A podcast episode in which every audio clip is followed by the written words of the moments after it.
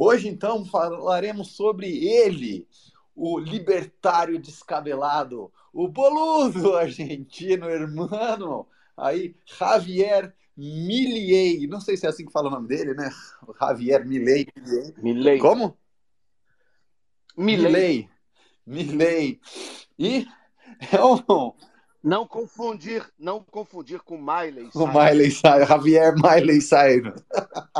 Mas ele, ele curte um party in the USA, pelo jeito, hein? igual a Miley, porque, olha, é. eu quero discutir aqui umas, umas ideias econômicas dele e eu achei bem, bem controverso, mas a gente vai chegar lá. Primeiro, antes de tudo, e muito importante, é falar para você que vem acompanhando uh, esses programas, esses spaces que a gente vem fazendo, gosta do conteúdo, gosta do material, gosta das pessoas que vêm aqui expor as ideias, assine a revista Valete. Né? Você vai ler textos muito mais aprofundados que você vai conseguir pegar na revista, tem uma experiência no papel, ela está com uma qualidade gráfica maravilhosa. Então, assim, assine a revista, vão postar aqui nos comentários um grupo de Telegram entre lá se você não assina e você quer entender o que se passa nas mentes que norteiam o Movimento Brasil Livre. Assine a revista e saiba de tudo.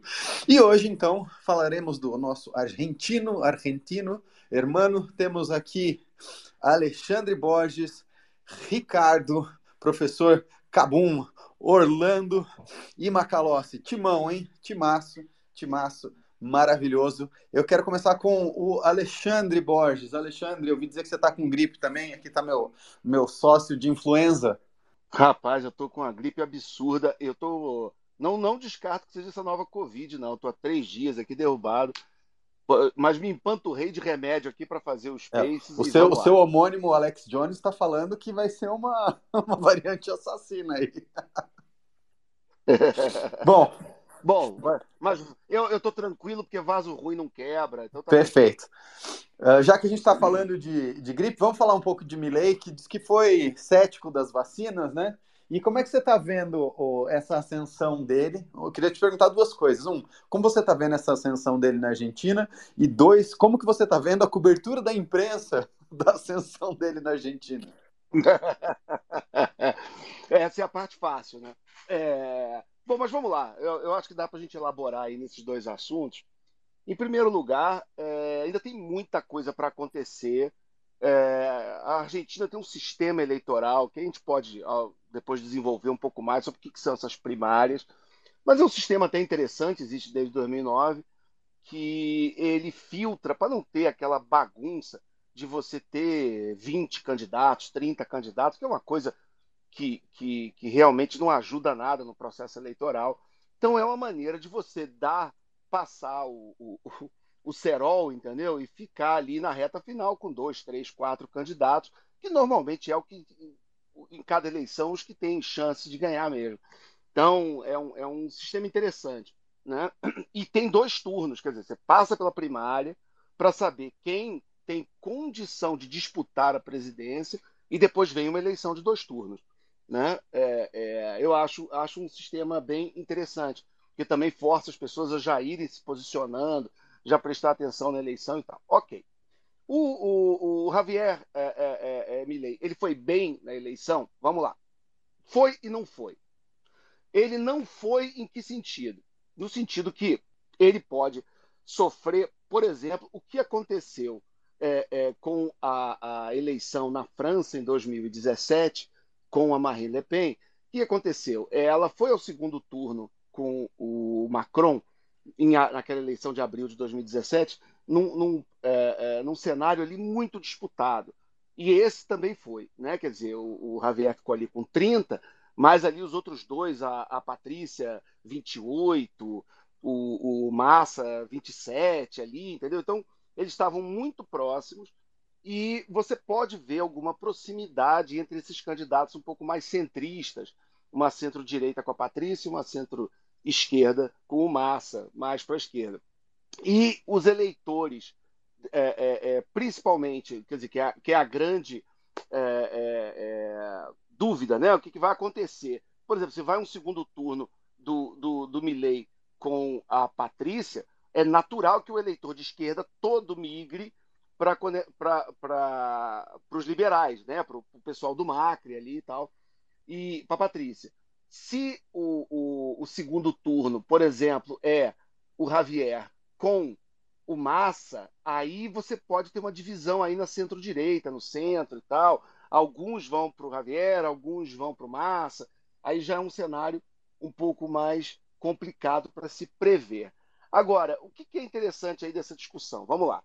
É, é, mas eu não estou diminuindo, de qualquer jeito, eu não estou diminuindo a, a, a, o desempenho do Javier. Ele teve um, um, como candidato, pessoa, ele teve um desempenho excepcional.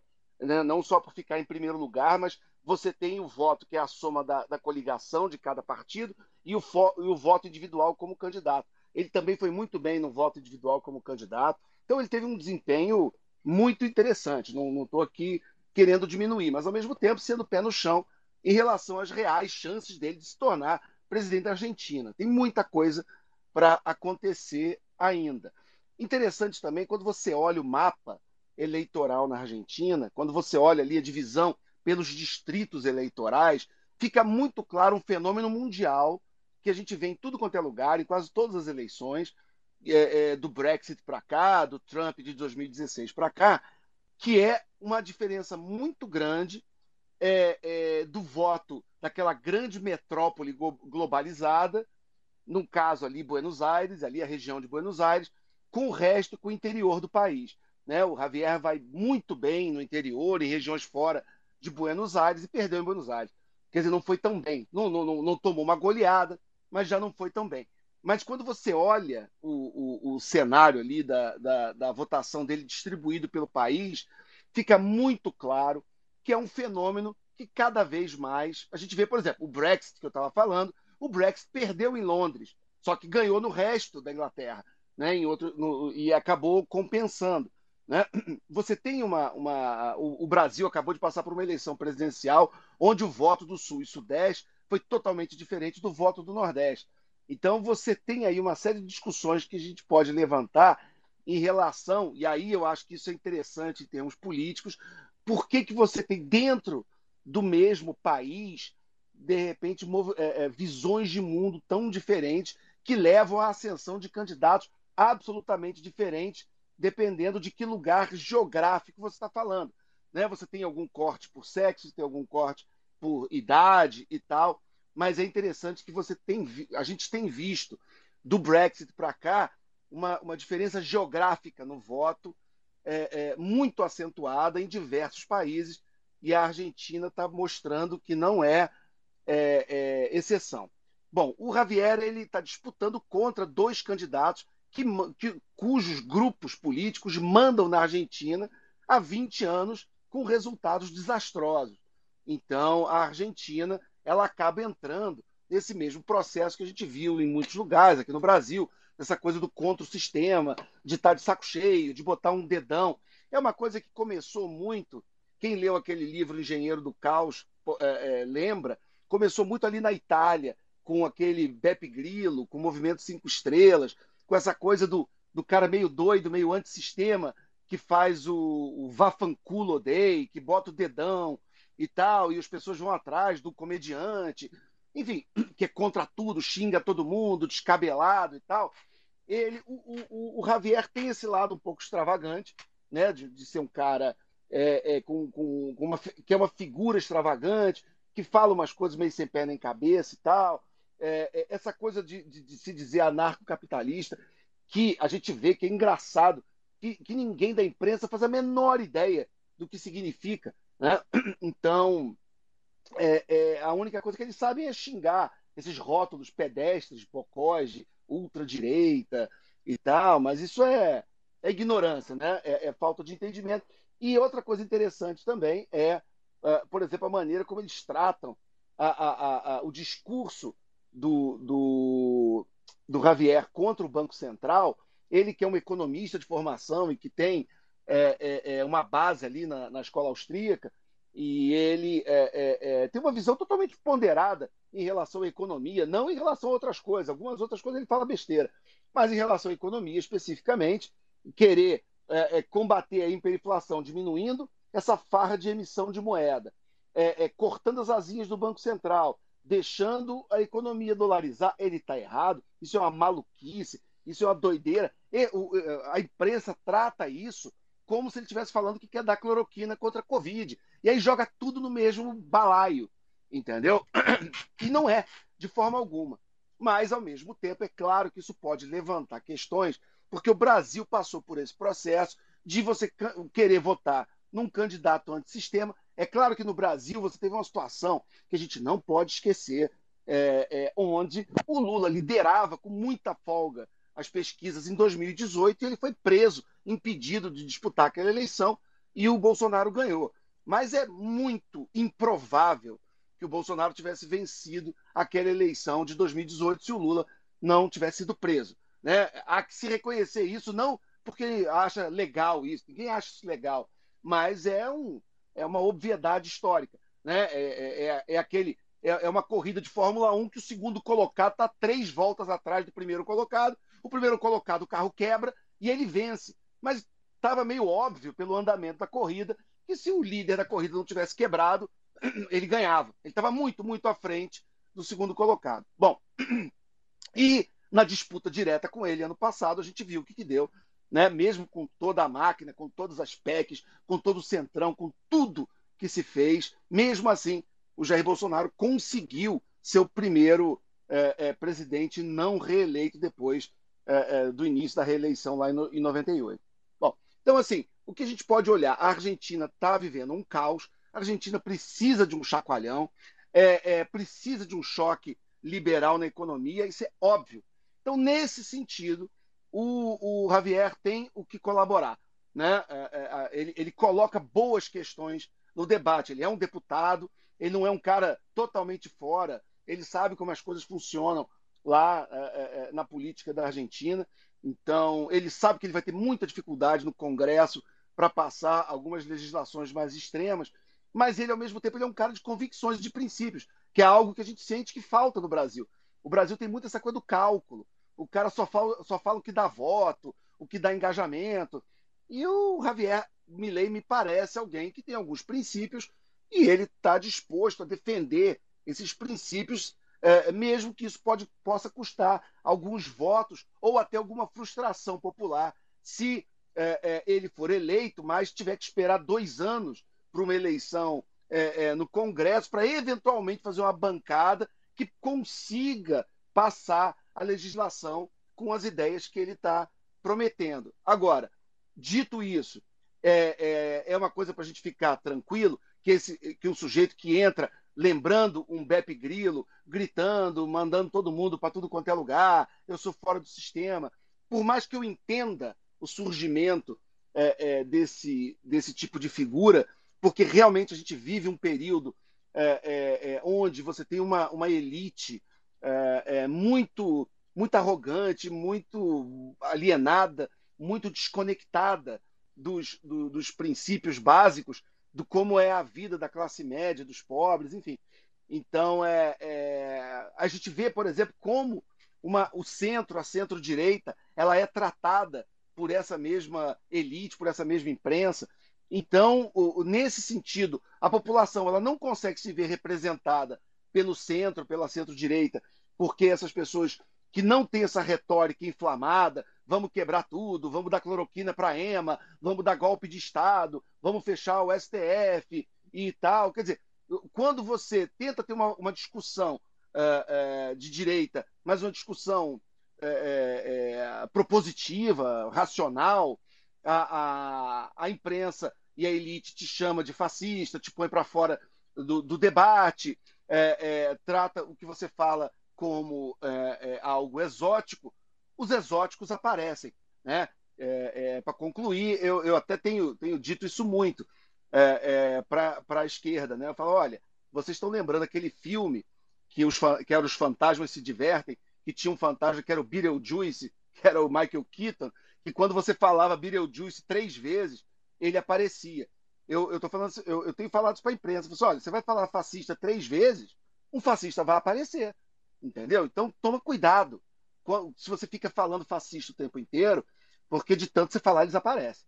Então, é, é, o, o Javier, ele é um economista de formação e algumas pautas econômicas que ele coloca não só não são malucas, como são importantes para serem discutidas por um num país que tem a falência de um Estado inchado, né, que, é, ainda muito com ideias muito atrasadas do peronismo, estatistas, enfim, coisas que, que, que deram, estão dando há décadas um resultado é, é, é, desastroso em qualquer é, ângulo que se olhe na Argentina. Então é importante a discussão que o Javier Milei traz.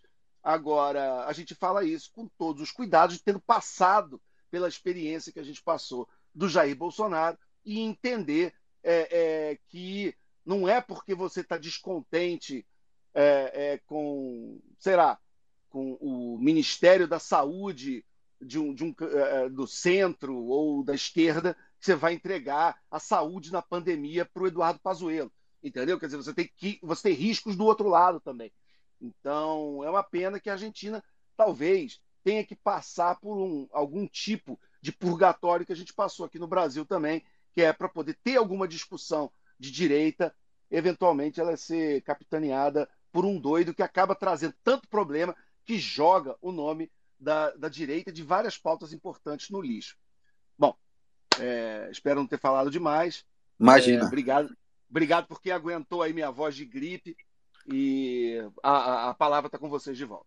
É o, bonde dos fanhos aqui, tá louco.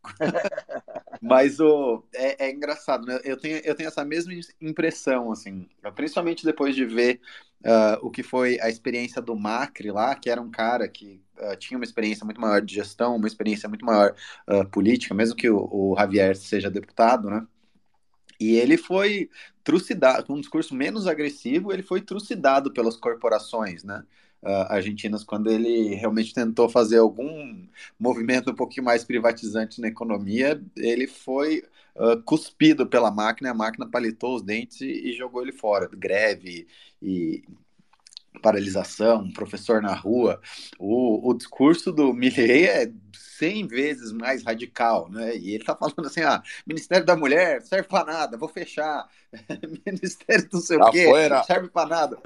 Vai para fora, exato. Então, assim, vai dar trabalho, né? Muito, é muito mais provável que ele seja trucidado pela máquina e acabe se embananando e, e afundando a direita e o anarcocapitalismo junto do que ele tenha sucesso. Eu torço para que ele tenha sucesso, porque realmente uh, tá feia a situação, né? E ele é um sintoma dessa situação, e o discurso dele é um sintoma também dessa situação uh, coitado, deplorável que a, que a Argentina se colocou. Mas eu queria falar com, com o Macalossi. Macalossi, tá aí?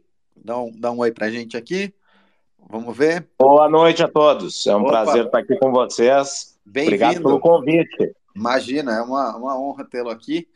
E, assim, você, você acha que está indo por esse caminho também? Existe um, uma chance grande dele ganhar e se ele ganhar, ele vai ter um, um, um problemão para administrar um Estado latino né, de uma maneira anarcocapitalista, porque vamos lembrar que, assim, apesar de a gente ter uh, algumas figuras anarcocapitalistas aqui no Brasil, agora na Argentina, que são uh, um pouco folclóricas, a nossa tradição cultural latina não é exatamente de amor à liberdade, né?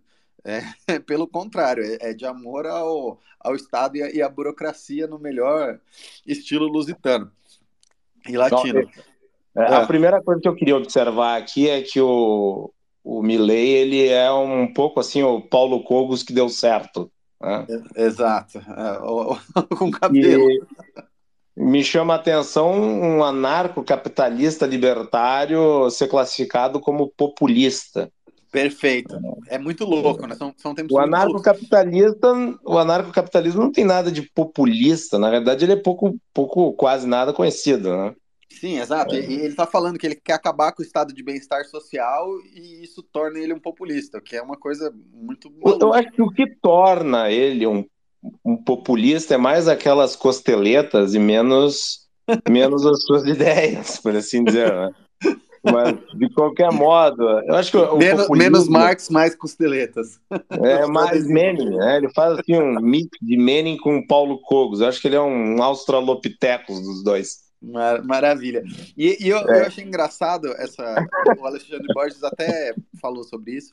Eu achei engraçado que ele disse que ele odeio o Banco Central, né? E o Banco. Central é um problema, o Banco Central. E coisas que, assim, certa medida, eu concordo com, com a análise, e até se pegar uh, pessoas mais sérias, né? Se pegar, tipo, um, um Thomas Sowell, assim, da vida, eu, ele vai falar também. Claro, que claro Central... com certeza, mas tu não pode comparar esse cidadão aí com o Thomas Sowell. Claro, né? claro, mas meu, meu ponto. O Thomas é analisa, analisa essas Sim. questões todas de um ponto meu, de vista teórico. Meu, meu ponto acadêmico. é esse. Meu ponto é assim: o cara quer se livrar do Banco Central argentino, dolarizando a economia, para ficar na mão do Banco Central americano?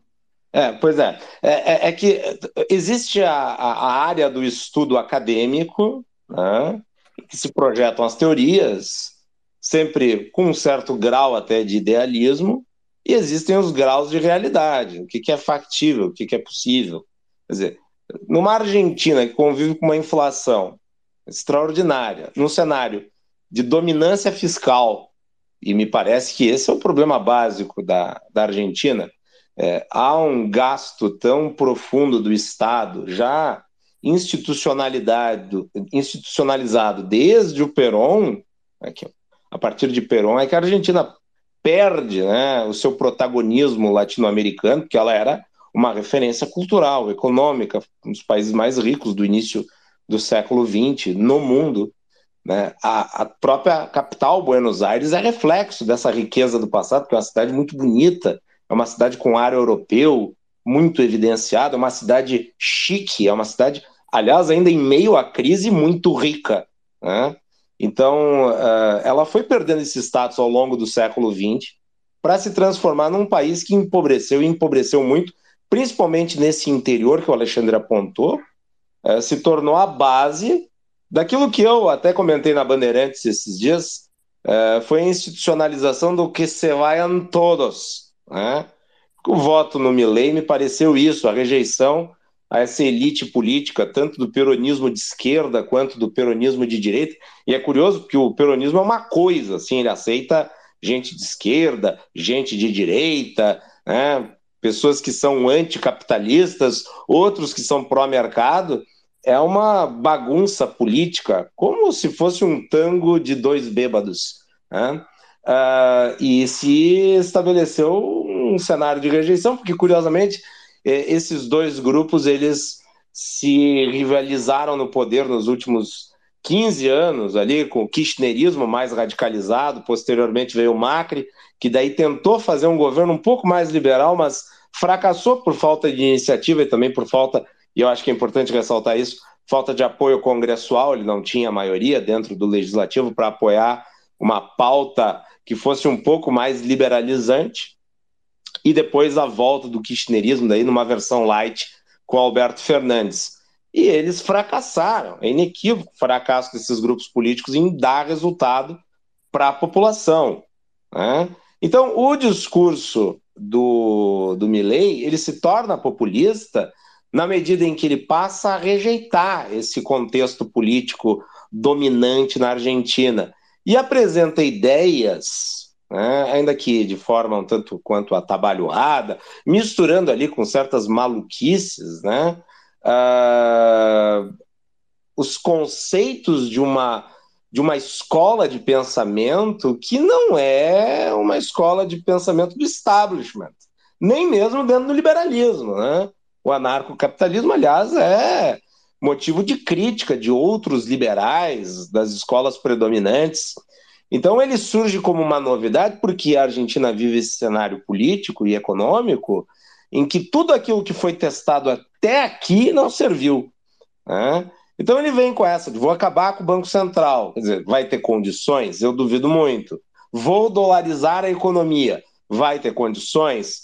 Eu duvido muito. Aliás, essa foi uma ideia já tentada. Vamos lembrar que em 1991, Domingos Cavalo estabeleceu a paridade de um a um, que na prática dolarizou a economia argentina e foi um retumbante fracasso. Vocês imaginam que o Federal Reserve vai ficar refém dos problemas do dia a dia da Argentina ao definir a sua taxa de juros? É óbvio que não. O Federal Reserve tem o compromisso de fazer a política monetária americana e não a política monetária da Argentina.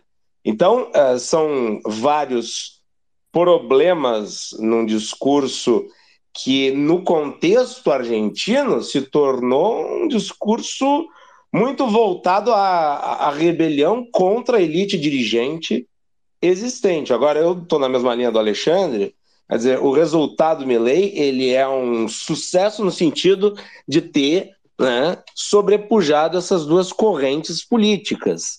Mas ele não foi um sucesso absoluto no sentido de, já nas primárias, ter se estabelecido como aquele que iria vencer o processo eleitoral no país. Ainda há margem para ele ser derrotado. Ainda mais se essas duas forças, isso é improvável, mas ainda mais se essas duas forças, de alguma maneira, tentarem construir um denominador comum. Me chamou a atenção no debate aqui no Brasil sobre a ascensão do Milley, os críticos né, da extrema-direita brasileira, entre os quais eu me incluo, mas uh, os críticos uh, que tentam uh, tornar como extrema-direita tudo aquilo que não seja de esquerda, uh, apontar que a direita brasileira, mesmo aquela não bolsonarista, adotou o Milley. Bom, eu não adotei o Milley, mas uh, também é curioso notar que a esquerda argentina, que será provavelmente derrotada na eleição próxima, uh, não faz um movimento de voto pragmático ou apoio pragmático nos chamados direitistas moderados da Argentina, que seria o campo representativo do Macri, é, a ele associado. Muito antes, pelo contrário, parece ainda abraçar o kirchnerismo. Então, se é, certa direita adota o Milley é, e não apoia os direitistas macristas, por outro lado, o campo da esquerda brasileira, é, ao fazer o cálculo pragmático em favor de um candidato de uma candidata de centro-direita, prefere um candidato de esquerda ou vinculado a um governo de esquerda. É, ao passo que o risco desse candidato de esquerda disputar com o candidato que seria considerado extremista seria o da derrota. É, eu acho que esse resultado das primárias argentinas, eu não pretendo me alongar muito mais, esse cenário da, da, da, das primárias argentinas, ele é revelador também, daí particularmente, do fracasso desse último governo, do Alberto Fernandes, que está dividido, né? ele não tem mais relação política próxima com a Cristina Kirchner, é, tanto é que se somar os votos da centro-direita quanto dessa extrema-direita argentina, se é que se pode falar assim, eu prefiro falar esse ultraliberalismo surgido aí nos últimos tempos com o Javier Milei, daí sim você tem um, um número muito mais consistente do que aquele somado pela coalizão governista. E eu acho que é um erro do governo brasileiro de imediato começar já a fustigar um potencial presidenciável, uma pessoa que tem a maior condição de vencer a eleição. E eu vi ali a postagem do Flávio Dino, né, que me pareceu se intrometer na política externa. O Brasil tem que ser pragmático em política externa e tem que dialogar com a oposição ao Alberto Fernandes, porque a oposição, seja ela de centro-direita ou ultraliberal, provavelmente vencerá a eleição. É engraçado, né? Eu fiquei surpreso com a, com a votação do, do Sérgio Massa, com o, principalmente que diz que o, o Hernandes está com uma rejeição absurda lá, né? E, lógico, inflação de três dígitos, e mesmo assim o sucessor ainda não fez tão feio.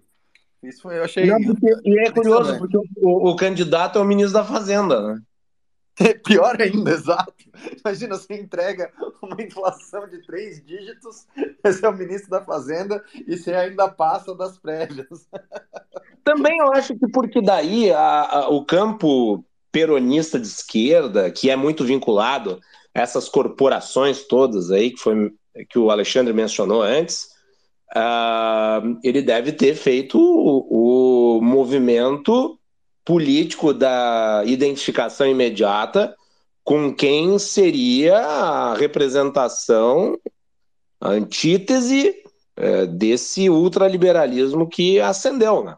Talvez claro. por isso. Né? Existe um eleitorado argentino que entende que essa política fiscal do governo, que é a, a política da expansão fiscal extremada ela é o caminho, mas o, o que é. nós temos visto aí, que é esse cenário de dominância fiscal, só para quem está nos acompanhando, né, para a gente não perder o fio da meada, é um cenário de dominância fiscal que até a época do início do governo Lula, é, muitos estavam temendo que isso acontecesse, tem um artigo do Pastore sobre isso, é, antes da elaboração do novo arcabouço fiscal, o cenário da dominância fiscal é quando o Banco Central, é, a política do Banco Central com taxa de juros, ela acaba não surtindo mais efeito, porque toda vez que ele eleva a taxa de juros para para eventualmente diminuir o índice inflacionário, ele também acaba expandindo a dívida pública, né? o que faz com que haja um efeito aí né? uh, decorrente, que é afugentar investidores, uh, aumentar o desequilíbrio financeiro do câmbio, Uh, e até mesmo acelerar a inflação. Então, o Banco Central deixa de ser um instrumento efetivo de controle inflacionário. E esse é o cenário, acho que a Argentina é um dos melhores exemplos de dominância fiscal. Uh, e daí o porquê esse Banco Central ser ineficiente com a sua política no controle da inflação. E curiosamente você vê que na Argentina, né, uh, também fica provado que a inflação é um problema ex especificamente monetário, porque ao passo que os preços é, em peso eles não param de se elevar, convertidos em dólar eles estão estáveis na Argentina. Né? Sim, sim. Então, só para só encerrar, eu fiz esse epílogo da minha fala. Ah, maravilhoso, não? Eu, eu concordo. Você, você validou a, a, tese do Milley, hein? Você, o Mises ficou feliz aqui com a sua visão é, de inflação. Ao contrário, do, ao contrário do resto da imprensa, eu li Mises, então. Perfeito. Eh, Renato, tá aí? Sim, senhor. É, ó, vou, vou passar para você agora. Eu tô tava pensando aqui, ouvindo o, o Macalossi falar, e, e me deu um insight aqui que a gente tem um, um fascismo sui generis né, na Argentina. É o primeiro fascismo com tudo fora do Estado, tudo contra o Estado e nada dentro do Estado.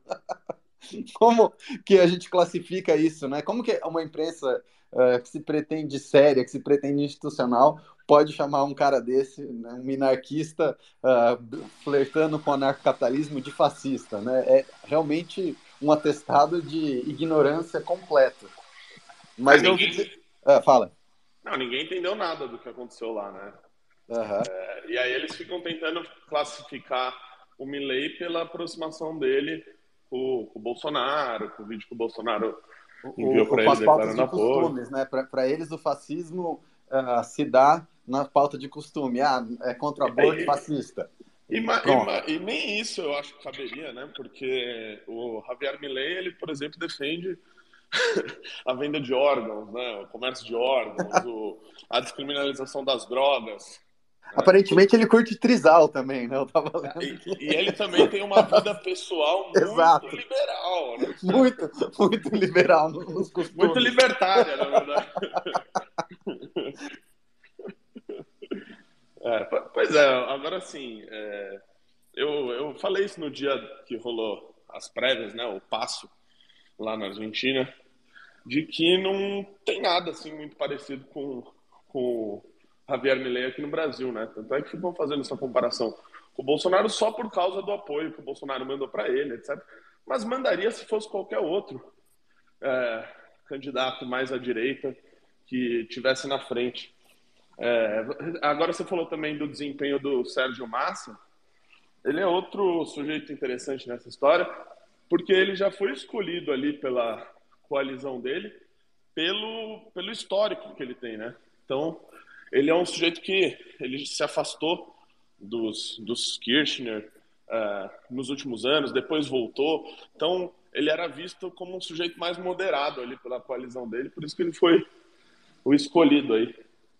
Agora, vamos ver aí mais para frente, né? Ainda tem em segundo lugar, que acho que a gente ainda não falou aqui, nesse space, a segunda colocada, né, a Patrícia Bullish, que é uma candidata de direita, e dentro da coalizão venceu é, o outro candidato por ser mais à direita também, né? Então, os dois disparados aí na frente com, com essa com esse discurso. Agora, vai ser algo muito curioso aí para acontecer nos próximos meses. Realmente, né? Porque assim, eu o, o, o, como dizem que o roteirista do Brasil tá, tá maluco, o roteirista da América Latina também. Eu jamais imaginei que a gente veria na Argentina Sim. um minarquista com chances de se tornar presidente. Oh, é coisa... é, pois é. Aquele papo lá do. Se fosse acontecer, aconteceria. Achei que aconteceria no Brasil primeiro, né? Aquele papo da van libertária. Realmente na Argentina não é mais uma van. Do, do nada, do nada. Do é... nada. E eu queria, eu queria entender, assim, eu não sei de fato se as pessoas na Argentina que estão votando nele estão votando por conta desse discurso e elas entendem as implicações desse discurso, os desdobramentos, ou simplesmente elas estão de saco cheio da classe política. Com certeza né? não. acaba com essa putaria aí. Fecha, com fecha certeza não. Esse Ministério da Mulher aí. Com certeza não. É igual as pessoas votavam no Enéas aqui, né? Era só um sujeito caricato que parecia que estava falando umas verdades. Ah, acho que a galera, até a bomba atômica, a galera curtia, vai. Ah, a bomba atômica, a bomba atômica talvez. Agora, a, a dolarização, o sistema financeiro, papapá, eu já acho que não. Agora, tinha um outro aspecto que eu queria trazer aqui no Space, que é, eu tô na academia, tá? Por isso que a inspiração ah, eu vi que você tá. Só, só vamos abrir um parênteses aqui. Eu vi que você entrou no, no método Kim, né? De, de é. bem-estar. É. Como, como, é que tá isso? Só, Entrei. Conta rapidinho pra gente como é que ah, tá a sua. A primeira, concluí a primeira semana aqui é. de dieta e treino. É. E eu tô colocando alguns trechos aí dessa rotina lá no meu YouTube também. Quem quiser acompanhar, amanhã tem vídeo lá. Oba. O Pedro tá na velocidade 12 na esteira falando aqui no, no. Não, é que, que a, a, as pessoas não sabem, mas o Renato tem barriga dividida, cara. Sabia? É, é metade, metade para dentro, metade para fora da calça. me aguarde, Cuida, me aguarde. Cuidado que gordofobia agora é crime análogo, hein? Me aguarde. Me aguarde. Em pouco tempo isso estará resolvido. É, é, o Javier Milei, o Pedro, voltando aqui ao assunto, ele falou de. Falou há três dias, se não me engano, de cortar o comércio com a China. Eu vi ele isso. Não, ele, ele, não, ele, ele falou que ele vai socialista. Isso, isso que eu não entendo. Vamos lá, aproveitar que o, que o Ricardo está aqui. Ricardo, é, ele, ele vai ter uma posição polêmica sobre isso. Mantenha a polêmica, mas assim, não derruba a live, tá? Por favor. Ele falou que ele vai parar de fazer negócio com a China e vai priorizar Estados Unidos e Israel. Por que Israel? Pedro. Se Israel economicamente não é um grande parceiro comercial, acho que assim, de nenhum país do mundo. Por que ainda... essa, esse e ainda amor sair do Mercosul, né? Exato. Bom, é, vamos lá. Eu estava ouvindo com muita atenção aí o que vocês estavam falando, porque eu conheço muito pouco, né, da política argentina e não acompanho tanto assim o noticiário, então assim para mim foi um grande aprendizado.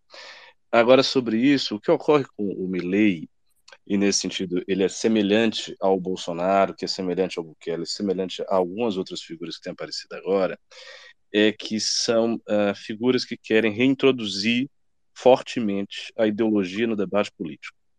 Eu acho que existe um certo esvaziamento ideológico do debate político da parte da centro-esquerda, não da esquerda, quer dizer, da centro-direita, não da esquerda.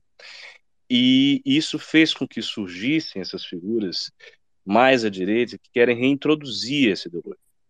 E como são figuras que se valem de meios de comunicação alternativos bastante, muito mais ênfase né, do, que, do que aqueles que têm o, enfim, o, controle né, da mídia mainstream, eles são obrigados a fazer isso de uma forma muito forte e, e gritante e estridente para que as pessoas vejam, eles consigam polarizar, eles consigam crescer.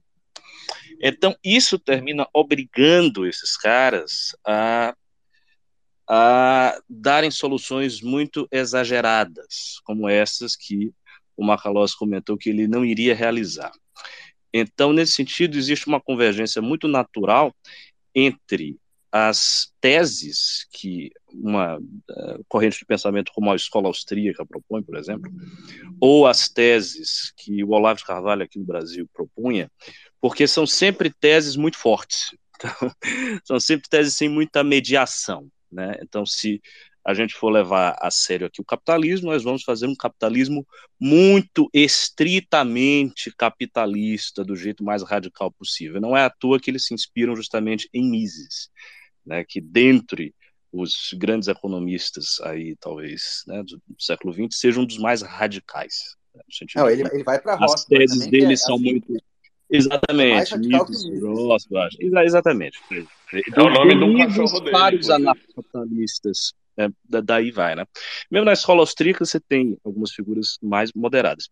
Então, esse é o primeiro ponto. Eu acho que há uma convergência muito natural entre o tipo de tese que eles adotam, né, em termos conceituais, e o tipo de comunicação que eles precisam fazer para que eles apareçam no cenário público e reintroduzam um princípio ideológico que se perdeu na centro-esquerda de maneira geral. Então, ah, quer dizer, centro-esquerda, na centro-direita, toda hora, toda. na centro-direita de maneira geral. A centro-direita foi, de certa maneira, podada pela esquerda, porque a esquerda começa a dominar, né, já há bastante tempo, os meios de produção ideológicos das sociedades, tá? De forma mainstream. É, ocorre um processo de poda da centro-direita, então emergem essas figuras com teses filosóficas muito radicais e com muita estridência, tentando reintroduzir a ideologia no debate. Isso se dá, obviamente, e numa linguagem antissistêmica, porque os sistemas destes países estão indo mal, lógico. Eles não teriam força para aparecer se os sistemas estivessem indo bem. A esquerda, né? A esquerda interpreta isso aí como se se tratasse de uma falência do capital né? nesses países de capitalismo é, periférico, assim, países da, da América Latina, e essa falência do capital aqui se apresenta desse jeito. Então, por isso que eles tentam vincular o surgimento desses caras ao fascismo, né? porque eles fazem uma analogia. Né? Na época fascista havia uma suposta falência do capital, e isso fez com que os fascismos fossem né, criados, eh, emergissem ali da sociedade, como uma última tábua de salvação para um capitalismo enfraquecido. A esquerda faz a interpretação dizendo que isso vai se agudizar nesse processo, né?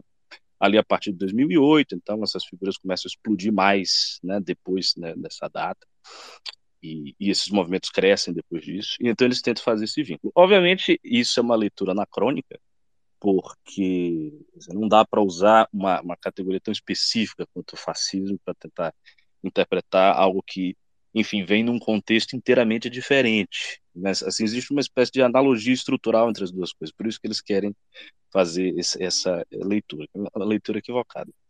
É, e o último ponto que eu queria dizer é, veja, como é, esses caras reintroduzem ideologia as noções pragmáticas aí de comércio e tal, elas são colocadas em segundo plano. É, eu acho que foi o Macalão, não sei se foi o Borges ou foi o Macalão que comentou a propósito da política externa né, do, do PT, dizendo, não, o PT tem que fazer uma política mais pragmática, porque não se sabe qual vai ser o presidente da Argentina, enfim. É, a esquerda não faz isso, porque a esquerda busca equilibrar um certo domínio técnico pragmático mesmo em política externa, como seja aqui no Brasil, e a questão ideológica. Esses caras puramente ideológicos, eles parecem simplesmente esquecer o pragmatismo. Pelo, pelo menos foi isso que eu vi aqui no Brasil. É, a gente sabendo né, das informações ali do, do Ernesto Araújo, de como ficou o, o ministério e tal. Eles simplesmente abdicaram de qualquer tipo de consideração técnica ou razoável, tal, jogaram isso para fora e enfatizaram exclusivamente a questão ideológica. Então, respondendo a sua pergunta, depois de fazer esse arco, é por que, que ele coloca aí Israel? Ele coloca Israel porque ele acredita que existe uma junção Estados Unidos e Israel, que é típica, típica do pensamento conservador norte-americano, e a gente não pode se esquecer que a escola austríaca, que tanto esses think tanks argentinos quanto os brasileiros consomem, é uma escola austríaca mediada pelo conservadorismo americano. Então não é como se fossem os austríacos diretamente da Áustria e, da Áustria e, e vistos pela lente dos latino-americanos. Não, tem uma mediação que passa pelos Estados Unidos. E essa mediação inclui entender que Israel e os Estados Unidos são os pilares da democracia global, da, enfim, da soberania, são as nações aí que estão resistindo né, à ameaça comunista e por aí vai. Ah, só, posso fazer só um ponto, professor Ricardo? Claro. Só, fui eu que falei ali que o PT deveria ser pragmático. Eu, eu, eu falei apenas, obviamente, no campo do que se espera de uma política externa uh, não ideologizada, o que não me parece o caso, porque uh, ainda que menos do que da outra vez, pelo menos inicialmente, uh, o Itamaraty também vai levar a cabo alguns dos dogmas do PT, a gente está vendo isso, esse anti-americanismo que já se já me parece assim bastante evidente aí na questão Rússia, Ucrânia Estados Unidos, mas falei no campo do que se espera de uma política uh, que seja estratégica e valorize os interesses nacionais. Agora, não me parece que o PT fará isso, nem em relação ao próprio lei. Né? Ricardo? Não, eu, eu encerrei minha fala, mas, mas é isso mesmo. Você, fez, você fez uma. Você fez um dever ser, você não fez uma descrição fática. Ótimo. Vamos. Orlando, tá aí? Estou sim, estou aqui tendo uma aula com meus colegas. É. Tá gripado também? Não, é que eu tava deitado mesmo. Baiano é complicado. que beleza. Baiano é uma coisa complicada, não pode ver uma cama, um sofá, qualquer coisa que deita. É, tá, tá na rede, né? Achou que era é, a, rede, é. a, internet, não, mas era a rede mesmo. Saudade de rede. Ai, ai. Escuta, me falaram que você também tá craque em Milley, hein? É, cara, assim, é, uma das coisas que a gente pode falar que a gente está tendo sorte no clube, se é que pode falar de sorte nesse caso, é que é, em janeiro desse ano a, a, gente começou a fazer um relatório sobre a direita na América do Sul e eu fiquei responsável pela parte teórica e pela organização do, do relatório. E, e eu pedi para o pessoal que estava fazendo junto comigo separar líderes de direita nos outros países. No caso da Argentina, eu lembro muito bem que eu falei, eu disse, olha, no caso da Argentina não precisa nem procurar pode colocar, é o Milley. E aí o rapaz falou, ah, mas tem um, um, um outro lá, tal. Eu falei, não, esquece o outro, o outro tanto faz. Vai no Milley que vai, vai ser bom. E realmente a gente foi lá e tratou do Milley. Por que, que eu já conhecia uh, o Milley? Lembro até que na campanha eleitoral do ano passado, eu queria fazer uma live, promover uma live do Renato com o Milley. Não sei se o Renato vai lembrar disso. Só, só, que acabou que o Eduardo Bolsonaro passou na frente e já tinha feito uma live com, com o Milley. Então você está me falando aqui, peraí, deixa eu ver se eu entendi. Que quem assina o Clube MBL já sabia quem é o Milley. Ah, desde janeiro de 2023. Ô, louco, é um produto bom demais. Você não assina, pare o que você está fazendo e assine o clube, assine a revista, ó. Tá aí, ó, a prova. Não, eu fiquei impressionado com, com. Eu vi um vídeo mesmo de, de uns comunistas. Teve um que falou que ficou impressionado, assim, ficou embasbacado com o fato do, do Milley ganhar. É, se estivesse assinando o clube, o comunista ia saber que não ia ser tão. não ia ficar tão embasbacado assim. Mas uh, quando eu comecei a acompanhar o, o Javier Milley, foi muito mais porque uh, eu, eu durante um tempo, tive um site que era muito filiado à questão uh, da, de economia liberal e de libertários. E como o professor Ricardo muito bem falou, quando a gente fala de economia austríaca, não está falando literalmente dos austríacos, mas da escola de, do Alabama, nos Estados Unidos. E tínhamos, entre nossos comunistas, diversas pessoas filiadas à, à escola do Alabama, e que isso em 2020, 2021, ali naquele período de pandemia, já escreviam e falavam muito sobre o Milley. Então comecei a acompanhar um pouco sobre ele. É, a gente tem que entender que boa parte da ascensão dele, e isso que me causa espécie ultimamente, é que toda análise que, que vai passando sobre, seja sobre a figura do Milley, que é realmente uma figura um tanto quanto uh, excêntrica, é, seja por suas propostas, fazem parecer que ele está para jogar a Argentina no precipício, como se a Argentina estivesse chegando à beira do precipício e fosse o Milei a empurrar. Na verdade, a Argentina já caiu nesse precipício. O precipício tem 5 centímetros, né? Se jogar, não faz muita diferença. É, é isso, tá, sabe? O, o, a Argentina, esse, a notícia recente que eu vi, uh, houve uma melhora nos índices de inflação. Aí você vai ver é que em junho foi de 115% a inflação e agora em julho foi 113%. Então, assim, é, esse é o nível de uh, melhora que há, que há na Argentina. É, é, um, é um país que já pulou do, precip, do precipício não uma vez, mas diversas vezes. É um país que vem se jogando do precipício. É, certa vez eu vi algum uh, internacionalista falando um conceito que eu achei muito interessante e eu comecei a adotá-lo, que é o peronismo persistente. Ele diz que, assim como no Brasil, é, eu digo que o getulismo é a grande herança política que todos uh, acabam bebendo, e o único que tentou fugir dessa herança, notadamente, e que falou isso abertamente, é, foi o FHC, porque uh, todos os outros que vieram, seja antes do FHC, depois dele, bebem, dessa, uh, bebem do getulismo. E no caso da, da, da Argentina, é o peronismo que é realmente persistente na, na, na, política argentina. E o Milley, ele vem para ser uma quebra total nessa ideia do, do, peronismo. O peso argentino, ele é obviamente uma, uma moeda falida, é uma moeda que é, não cumpre seu papel. Quando ele fala sobre a dolarização, o que ele, ele está falando é adotar algo que a sociedade já está fazendo. A sociedade argentina, a classe média argentina já é altamente dolarizada. Há muito tempo, né? Há muito tempo. Não é, é não só é passar ali na, na Caja Florida, ali em Buenos Aires, e que vai mais ter gente comprando e vendendo dólar. Sim, sim. Os imóveis já são cotados em dólar desde antes dos anos 90. Foi o que eu falei antes, quer dizer, você tem ali uma estabilidade monetária quando conversão em dólar e uma inflação disparatada em pesos. Exatamente. Então, é, o que ele tá buscando, está buscando fazer agora é, de qualquer jeito, uma paridade entre uh, os dois níveis, que é o nível da, da, institucionalidade e daquilo que já acontece na sociedade.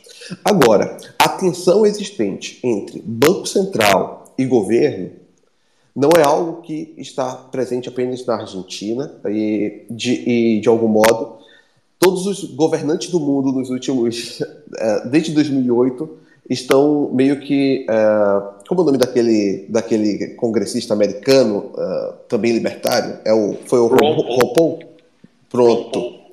Exatamente. O do It's Ele escreveu o livro End of the Fed.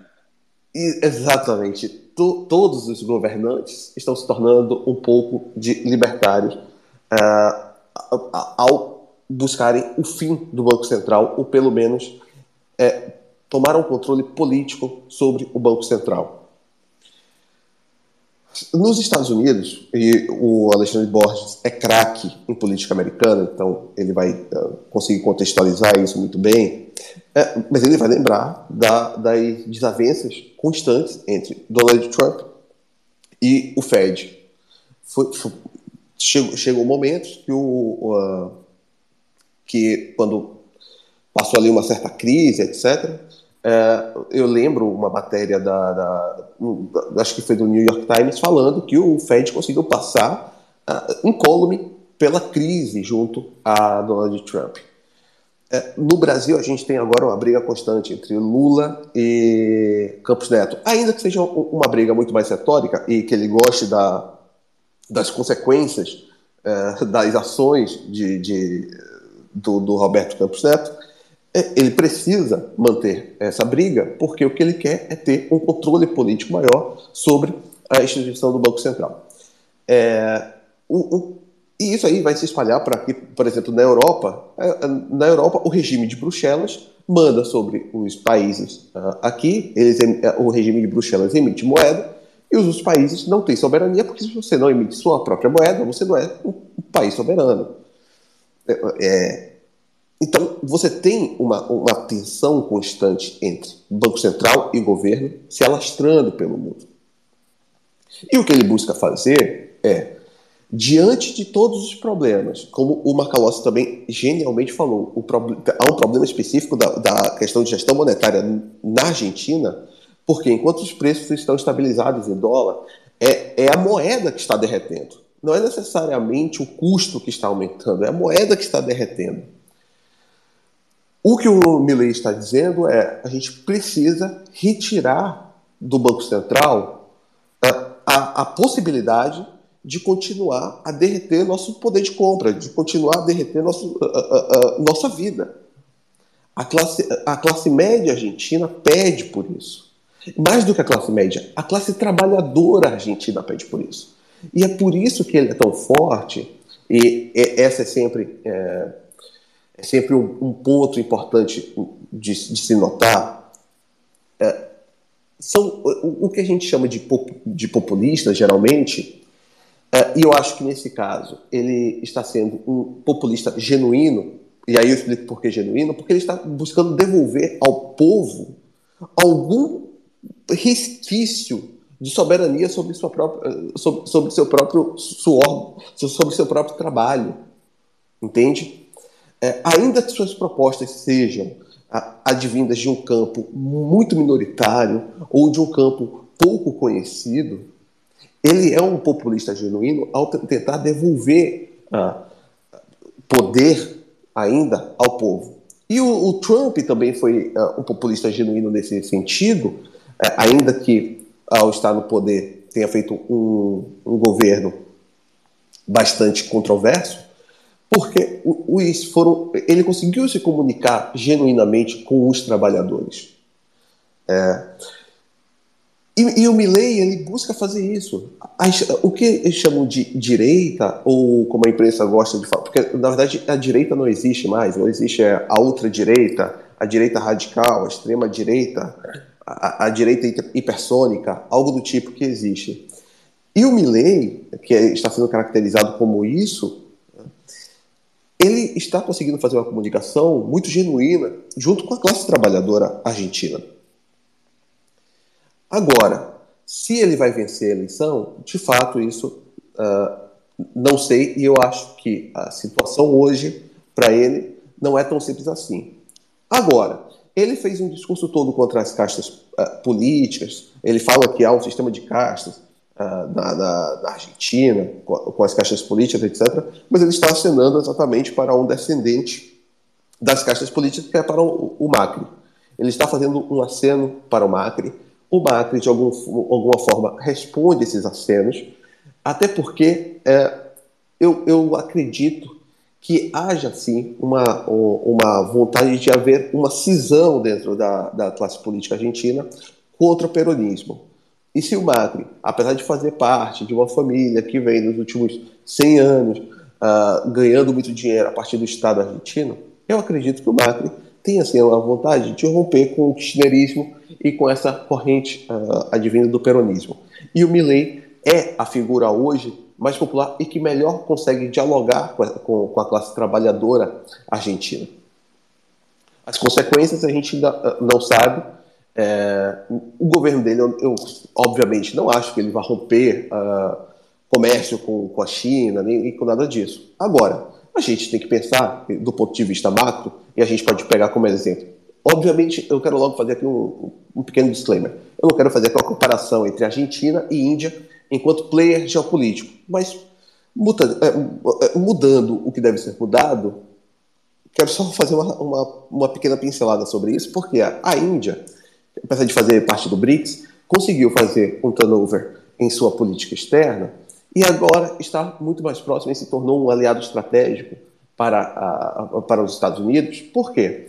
Dentro da, dentro da briga entre China e Estados Unidos, era a Índia o fiel da balança.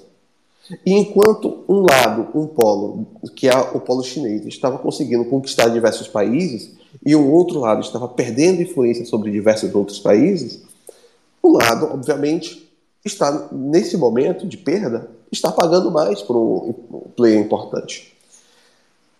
O que vai. A América Latina, a América do Sul, eh, eh, especialmente, eh, os Estados Unidos perdeu muita influência e muita capacidade, realmente, de fora do, do, da retórica militar, de conseguir realmente influenciar ali, sua diplomacia.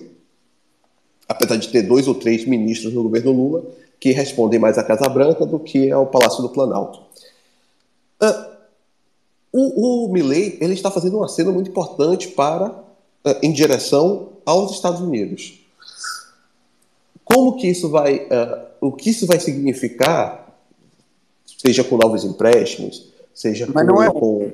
E, e, até, Orlando, não é um, um aceno meio Bolsonaro, I love you, Donald Trump? Tipo um aceno caracu, assim, que o, o, pelo que baseado no que o Bolsonaro fez, né? Não acho que a nossa relação com os Estados Unidos comercial, né, dólar entrando, tenha melhorado tanto assim com um alinhamento ideológico que a gente teve na época do Bolsonaro. É, é porque o, o alinhamento dele foi um alinhamento com o Donald Trump, né?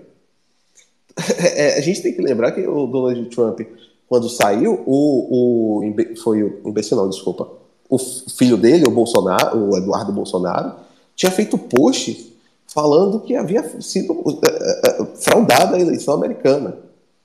Então, assim, o alinhamento dele não foi um alinhamento realmente entre países, mas entre ele e o Donald Trump.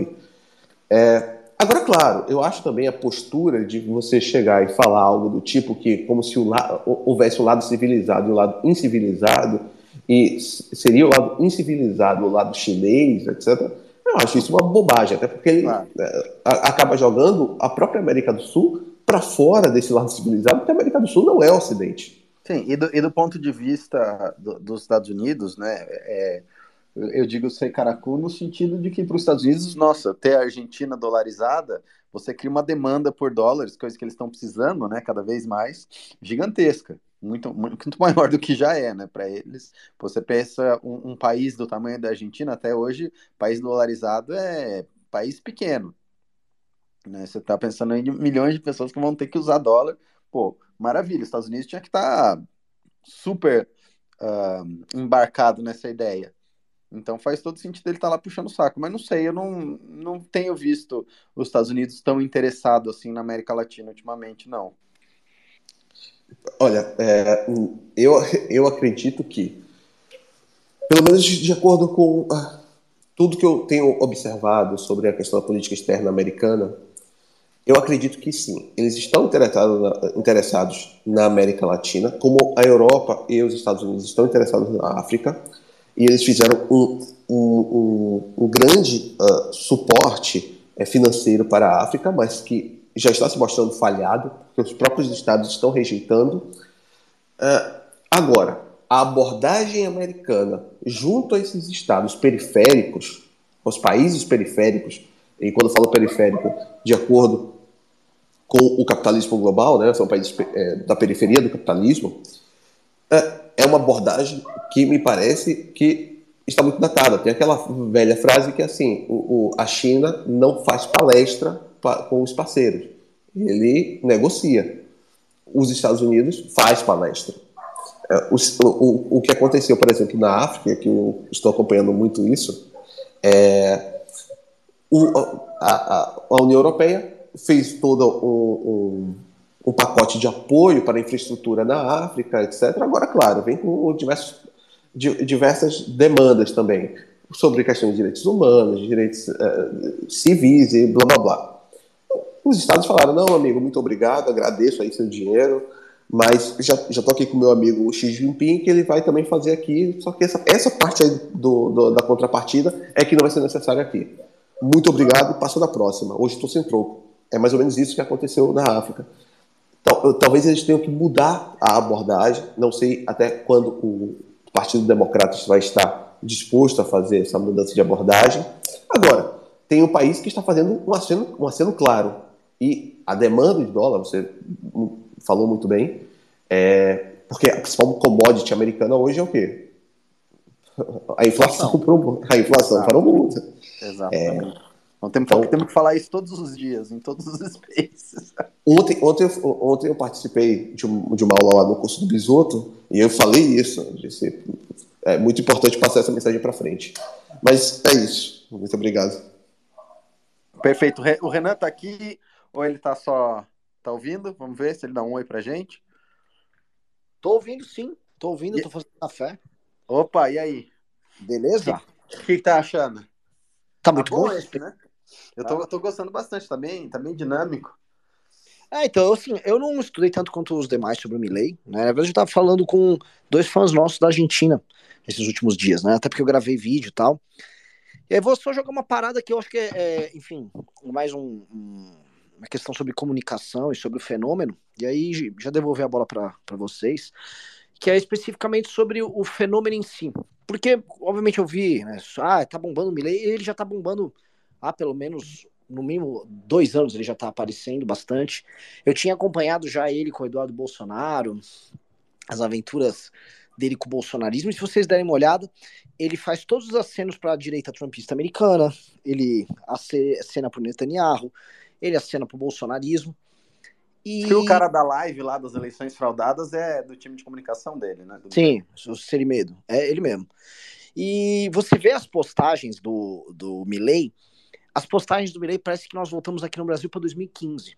O Milley, ele, num produto de redes sociais de direita, ele é muito velho comparado com as demais contrapartes, especialmente nas Américas, Brasil e Estados Unidos, e até um pouco ultrapassado quando comparado com a Europa. Né? A Europa pega esse fenômeno, Europa continental especialmente, o caso inglês é um pouco diferente, mas é pega esse caso, esse, esse vamos dizer, essa linguagem de comunicação em redes é, você tem várias inovações de 2014, 15, 16 para cá, várias mudanças de estilo, correções de rota. E uma das primeiras coisas que os caras têm é aquele famoso alinhamento estou com Israel, Israel. Você pega o Milley, ele tá o tempo todo acenando para Israel, xingamentos anticomunistas, uh, uma, leitura, uma leitura clássica do enfrentamento com o sistema, com a velha política, né, o drenar o pântano do Trump, é o esses vagabundos do centrão, é, do Bolsonaro. Marxismo cultural, na vez. Marxismo cultural, ele mistura. Só que ele é uma figura também adequada ao universo argentino. Esse é o ponto que eu ia chegar aqui, porque é o seguinte, eu não acho que ele. Ah, estamos vendo agora a emergência do anarcocapitalismo. Então podemos ver algo novo surgindo aí. Assim como o Bolsonaro não seria uma resposta da, vamos dizer, a linguagem política das ditaduras militares dos anos 60 70 voltou à moda. Assim como o Trump também não representa é, em si, por exemplo, sei lá, o, a, a, emergência dos Estados Unidos novamente como uma potência na, é, nacional, com, revendo seus conceitos, não, não acho. Eu acho que são fenômenos antissistema carismáticos e o que todos esses caras têm em comum, inclusive os na Europa, o cara do Vox na Europa e o próprio André Ventura do Chega, o que todo mundo tem em comum, o, o, assim, o mínimo denominador comum é lideranças profundamente carismáticas que se identificam com uma classe média decadente e representando essa classe média decadente, eles se tornam, vamos dizer, o instrumento dela para enfrentamento a um sistema político que elas não se identificam. Então, é muito menos, a meu ver, sobre o que é dito por eles, porque aí entra um misto de características pessoais. Eu acho que, vamos dizer, o discurso do Bolsonaro ligado ao Paulo Guedes, o discurso liberal dele, para mim não mudou em nada o fato dele ser carismático e as pessoas gostavam dele independente disso. Também não mudaria em nada, vamos dizer, a releitura dele do período da ditadura militar, é uma visão muito, vamos dizer, pessoal que o Bolsonaro tem disso. Não era sobre isso. Lógico que você vai ter coisas conjunturais aqui, como, por exemplo, a relação com o universo do agro e a relação com o universo evangélico, assim como o Trump teve aquela coisa do, dos estados que estavam decadentes em termos industriais, e aí ele respondeu a isso, e os republicanos com ele voltaram a ganhar nesses estados. É, e o Milley vai ter as circunstâncias argentinas que você tem de fato um país que, enfim, não tem moeda, e aí quando ele vem com um discurso muito radical na linha contrária, isso pode, pode soar uh, eventualmente sexy pro eleitor.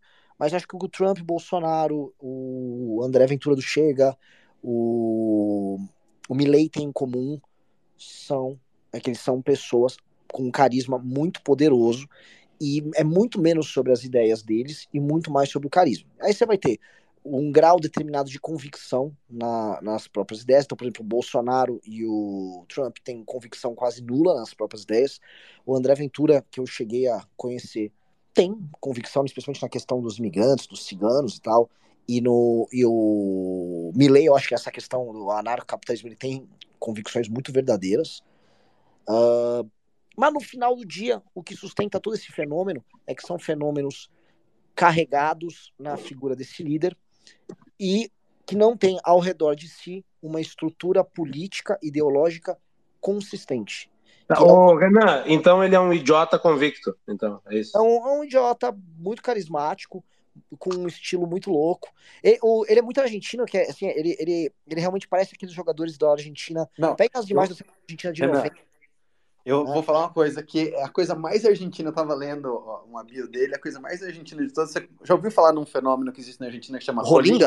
Rolinga, Rolinga. lógico, ele é um Rolinga. O Milei era Rolinga, ele tinha uma banda cover.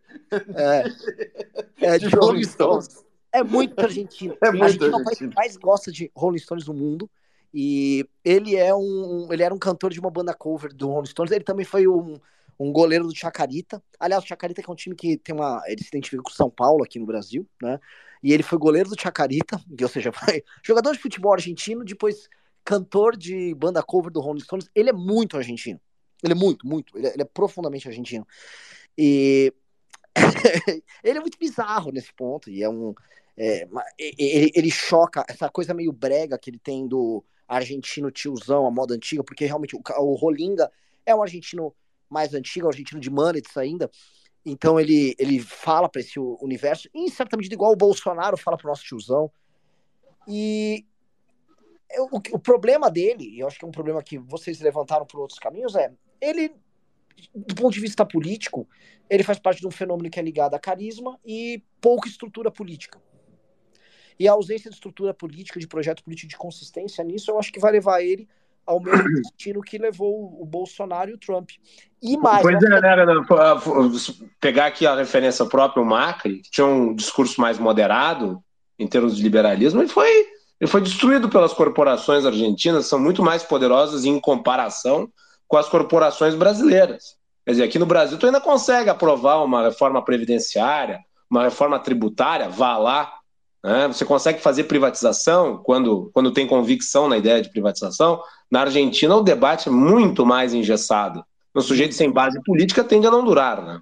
Muito, muito. Assim, e é impressionante o caso uh, do Macri ali. Aliás, é, é, importante a gente colocar nesse ponto, porque assim, o Macri não realizou quase nada no governo dele. E a, a, a, leitura que as pessoas vão fazer do Macri é mais ou menos o que as pessoas fazem de governos tucanos ou da imagem que elas têm por exemplo, nos Estados Unidos, dos nomes tradicionais do Partido Republicano. A de que a falta de capacidade de ação diante dos problemas apresentados decorre do fato de eles serem mornos, né, meio molengões na condução, e uhum. figura que tem um discurso mais radical, mas que não tem meios de ação para levar esse radicalismo a, a, dizer, a atender os resultados pretendidos, é, ele vai conseguir chegar nisso. Então, essas pessoas, é, é uma, é uma ilusão estética que a galera fica tendo, e elas não conseguem dar um passo adiante. E aí eu vou falar por que, que o problema é tão grande. Teve a experiência agora, que a gente já pode dar como fracassada, do governador da Flórida, do DeSantis. Por que eu digo fracassada? O DeSantis, ele partiu da seguinte premissa, eu vou pegar boa parte do discurso anti-woke e vou pegar, vamos dizer, boa parte do discurso sobre vacina e tal, e vou ser um administrador competente. Ele fez isso muito melhor do que o Trump se eu, fazer, se eu fizer uma comparação de forma muito simples, ele foi um governador da Flórida mais competente do que o Trump foi um presidente. E ele fez um enfrentamento a essas questões que são caras ao conservador americano de uma maneira muito mais intensa, com mais resultados do que o Donald Trump fez. Porém, os americanos estão cagando, os republicanos estão pouco se lixando para isso. Ele está sendo demolido nas prévias. Eu nem sei se já em todos os institutos o Vivek Ramaswamy passou ele. Mas... É, eles estão empatados, quase passando já o Vivek. Então, assim, é muito mais sobre o carisma e muito menos sobre, inclusive, a dedicação a um determinado programa. Ou a é capacidade assim... de gerar resultado, né? Exato. E isso tem a ver com o Bolsonaro aqui, quando a gente faz aquelas famosas comparações. Porra, como é que a galera tem um Kim aqui, a galera tá aplaudindo, sei lá, Carla Zambelli. Sim, as pessoas, elas se apaixonam por um determinado carisma ligado, às vezes não é nem pela causa, porque é, é, é meio que só o carisma. É. Eu, acho que, eu acho que não é só o carisma, eu, eu, colocaria um fator a mais também, é a inexistência do contraditório. Porque o Kim, ele tenta ser razoável, ele tenta ser... Um, tenta não, né? ele consegue ser razoável, ele consegue criar um resultado, mas quando você se propõe a olhar os problemas de verdade, não só através de uma lente ideológica, você vai acabar sendo contraditório, porque a natureza da política, a natureza da vida é contraditória, né? Mas uh, essas pessoas, uma Carla Zambelli, por exemplo, não cabe o contraditório nela porque ela não está nem aí para a realidade. Ela está uh, fixada na ideologia e ela tende a simplificar por uma questão uh, cognitiva dela. Ela simplifica o discurso inteiro e a turma vai atrás. Você acha que é pela ideologia? O que eu acho é o seguinte, eu acho que para esse tipo de liderança muito carismática, é que a Carla Zambelli não é um exemplo bom, porque ela, vamos dizer, ela, ela é uma, como se fosse uma figura carismática associada. Ela está num. É um puxadinho ideológico. Mas vamos dizer, ao Bolsonaro, tudo é permitido pro eleitor dele. Se o Bolsonaro adotasse assim certas posições, estou aqui fechando com a China agora, vamos lá, agora estamos de vermelho em nome do Brasil. O público ia dar um jeito de aceitar. Eu acho que o público, o, o cara que está vinculado ao líder carismático, ele aceita muita coisa. Porque é, E a Argentina é um país extremamente vinculado a líderes carismáticos. Né? Muito. Acho que assim, é, é, é, nesse sentido, eles dão até um banho na gente eles são muito fiéis no peronismo deles, eles estão aí se fudendo há umas décadas Proporcionalmente, já. Helena, o peronismo é mais influente na Argentina do que o getulismo do Brasil, ainda que o, o getulismo seja um fenômeno frequente, não se fala de getulismo especificamente, o peronismo é um movimento uh, concreto na Argentina. É, exatamente assim. O, o, o, você, vai, você vai em Buenos Aires, você tem quadros do, do Peron e da Evita em restaurantes, assim, é uma coisa esquisita, uma coisa quase, sabe, quando você tem camisa de futebol em restaurantes, você tem, você encontra um quadro da, da Eva Peron. É uma coisa muito louca, assim, é, é... e aí o, o, problema, assim, que eu queria, assim, colocar um, isso como um problema, a resposta imediata de um eleitor que, por vezes, é majoritário em determinados países, é, assim, uma resposta desesperada, linkada na figura de um líder carismático, que vem com um programa que, enfim, é, antissistema, obedece, assim, ele se inspira nos contornos de direita norte-americano, então, sim, cada um vai fazer uma releitura de elementos da direita norte-americana para o seu contexto, com os contextos pessoais dele e também com, a, com as características daquele país. Aí ele vem com esse, com esse programa meio solto, sem estrutura política para fazer os enfrentamentos, entra, ganha, sai falando um besteirol, mantém o país engajado e, via de regra, perde a eleição. Eu não sei, mas me parece que tá pintando, sabe, é meio que um padrão. O Vox na Espanha nem, nem chegou ao poder e ele fez um fenômeno de ir muito bem na reeleição anterior e nessa aqui ele já foi mal. Então, uh, eu queria jogar essa para vocês porque assim, me parece, aí é, é, acho que tá pintando esse desenho, que a gente vai ficar vendo essa sucessão de, de líderes. Eu não sei se a, a fidelidade do eleitor persiste. Na Itália, por exemplo, tentaram o Salvini e não deu foi agora para Meloni, e houve até uma, uma, vamos dizer, uma segunda geração ali. Né? No caso italiano, até diferente. E, mas está persistindo essa, vamos dizer, essa revolta de classe média, mas sem programa, ela é inócua. E aí jogo a bola para vocês. Eu queria só fazer uma complementação sobre a questão da falta de programa. No caso mesmo aqui da, da Europa, Ainda que os governos nacionais, seja o André Ventura, seja Meloni, seja o rapaz do Vox, do Vox que eu esqueci o nome, uh, ainda que eles tenham algum tipo de programa e etc., eles são cada vez mais dependentes do regime de Bruxelas. E aí acabam tendo que ceder, e quanto mais você cede, mais você desagrada a sua base, né, ao regime de Bruxelas. E é por isso que fica numa certa gangorra. Agora, o que aconteceu com o Vox aqui foi uh, muito parecido com o que aconteceu uh, um ano antes em Portugal. A, a, a, direita estava ascendendo, no caso o Chega estava ascendendo, já estava conseguindo uh, bater um, uma, uma marca de cerca de 12, 13% nas pesquisas. E, juntando com a porcentagem que estava dando o PSD, que é um de centro-direita, poderiam formar uma, um, um, poderiam formar uma espécie de aliança tal, um, em um governo. O que aconteceu? Eleitores do PSD migraram para a centro-esquerda, migraram para o PS, para poder dar maioria absoluta ao PS, com medo de que o Chega fosse ao poder. Só que isso não desidratou o Chega, desidratou o, PS, o, o PSD. O que aconteceu na Espanha foi o contrário. É, eles buscando dar maioria a, ao PP para tirar o partido de esquerda do poder, acabou desidratando o Vox e migrando para o partido de centro-direita. Só que os partidos de esquerda também fizeram um movimento parecido, foram desidratados em direção ao PSOE. E aí acabou que equilibrou a, a balança e o, o Vox perdeu essa, essa importância eleitoral. E o, agora, realmente, de resto, é irretocável tudo que foi dito aqui, principalmente sobre a questão da, da Argentina. O Macalossi muito bem falou. O peronismo é muito mais presente, até mesmo enquanto figura, parece que é muito mais palpável do que o getulismo. É, o getulismo é, uma, é, como se fosse uma, a metafísica influente dos nossos políticos. O peronismo é muito mais palpável que o, que o getulismo. Uh, eu ia, eu ia, te, ia colocar ainda mais umas coisinhas aqui.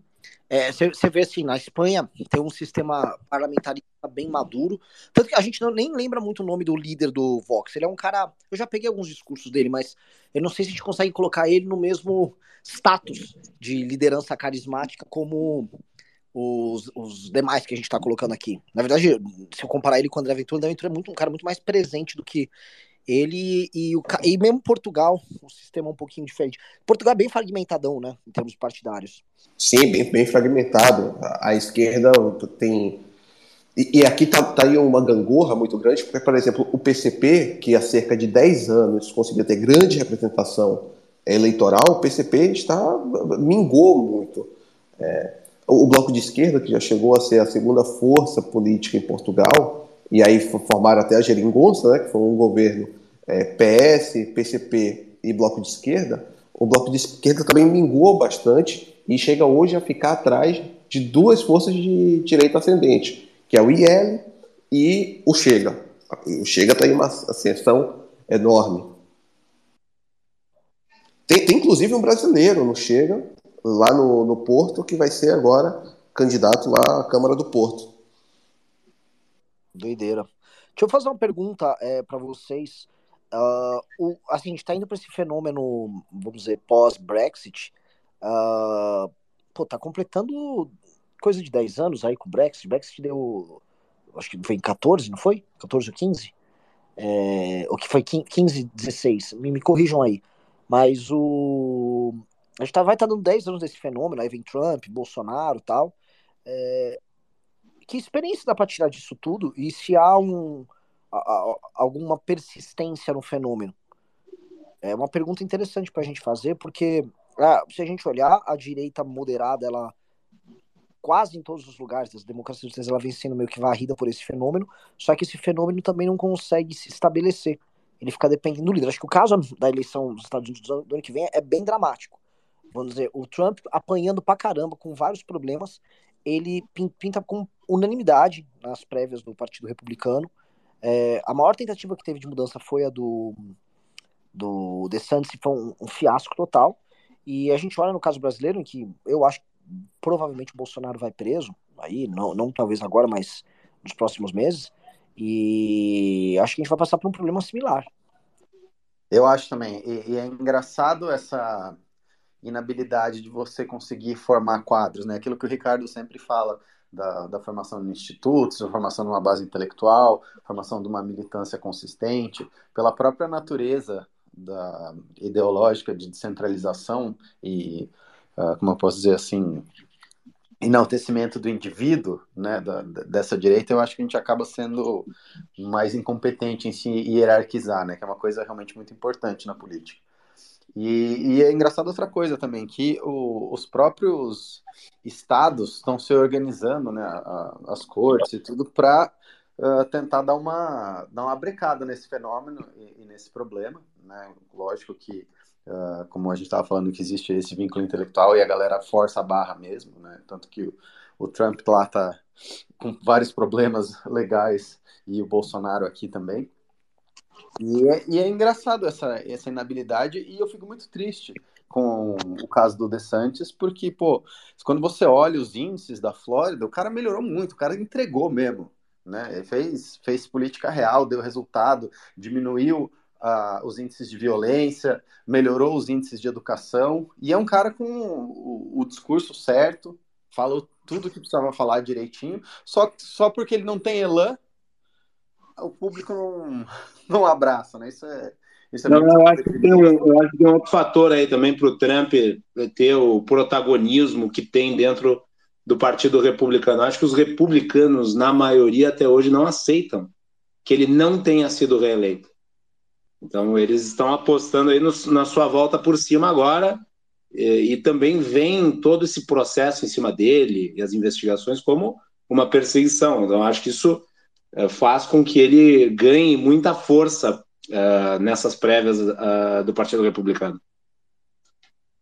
Sim, mas, mas, é engraçado, né? Porque é uma, é uma legitimidade antissistêmica que ela não é necessariamente legítima, né? Ela é conferida assim, ah, é, não é quem vai fazer a minha vida melhor que eu vou votar, é quem o meu inimigo mais odeia, né? E isso é do ponto de vista do, de alguém que se vai que vai ser governado por outra pessoa, eu acho muito ruim, né? É uma pena que seja assim que a gente está se organizando enquanto sociedade, enquanto direito.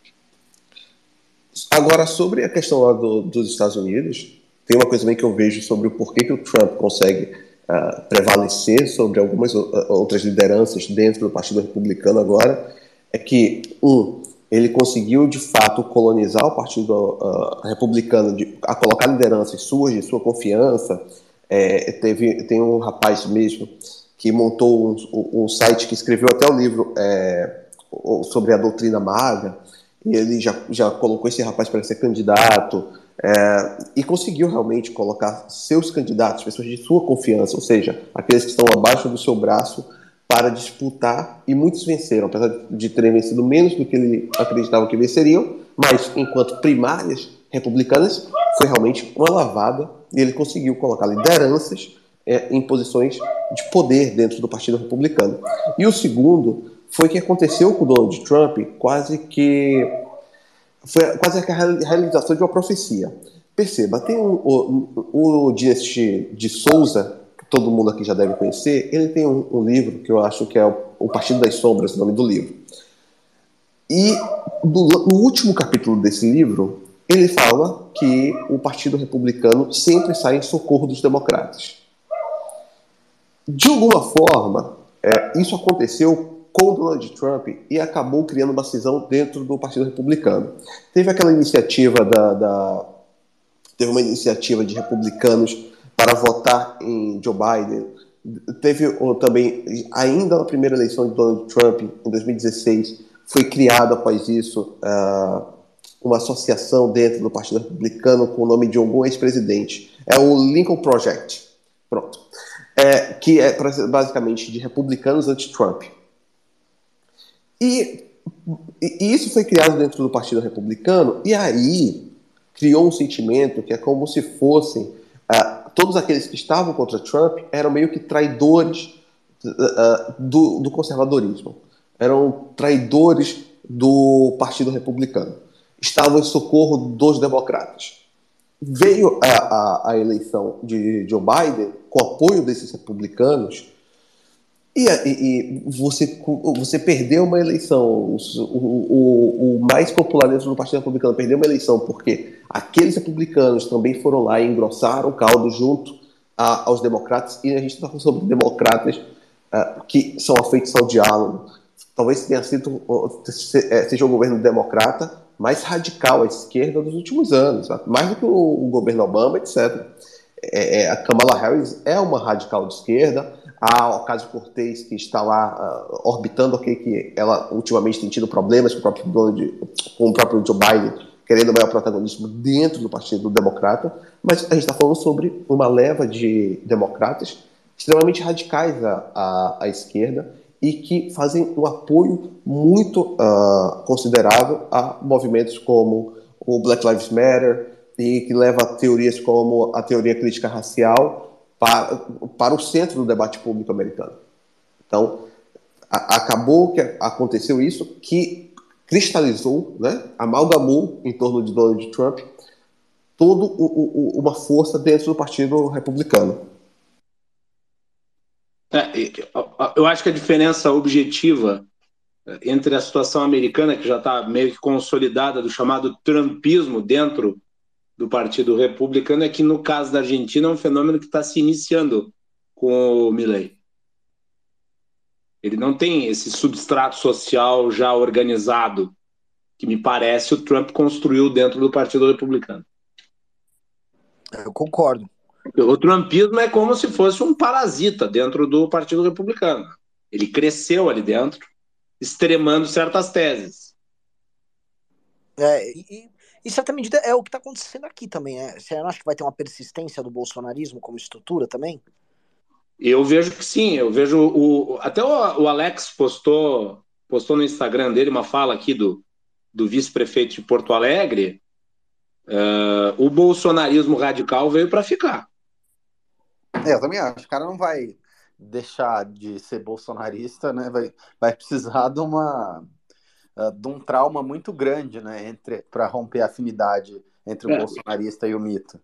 O, o, que o, Bolsonaro, o que o Bolsonaro fez foi ser a figura aglutinadora daquele pessoal extravagante que a gente via nas manifestações do impeachment, né? É, alguns até organizados com cartazes pró-AI-5, intervenção militar. Mas o fato é, a gente tem que reconhecer isso, que naquele conjunto de pessoas, naquele caldeirão de pessoas ali, tinha muita gente que não tinha coragem de assumir, né, que também defendia aquilo.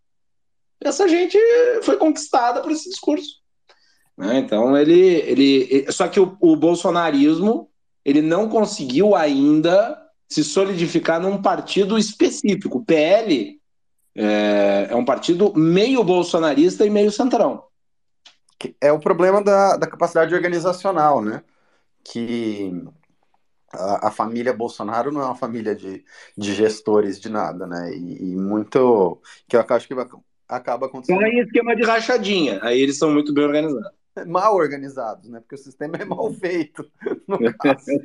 Você vende aí esse, esse Rolex, tá ok? Depois. Compra de novo. Você passa no cobre lá em Miami, tá ok? Fort Lauderdale.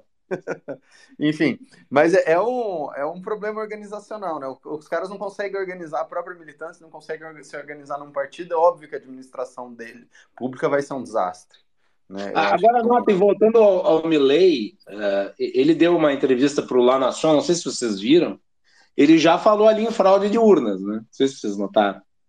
Falou sobre isso.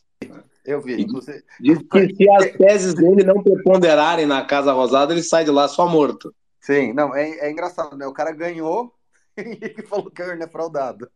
No próprio dia da eleição, a vice dele, a Vitória Villarroel, estava lá falando que era para os eleitores protegerem o voto deles. É, algumas teses mais conspiracionistas ficaram a cargo dela.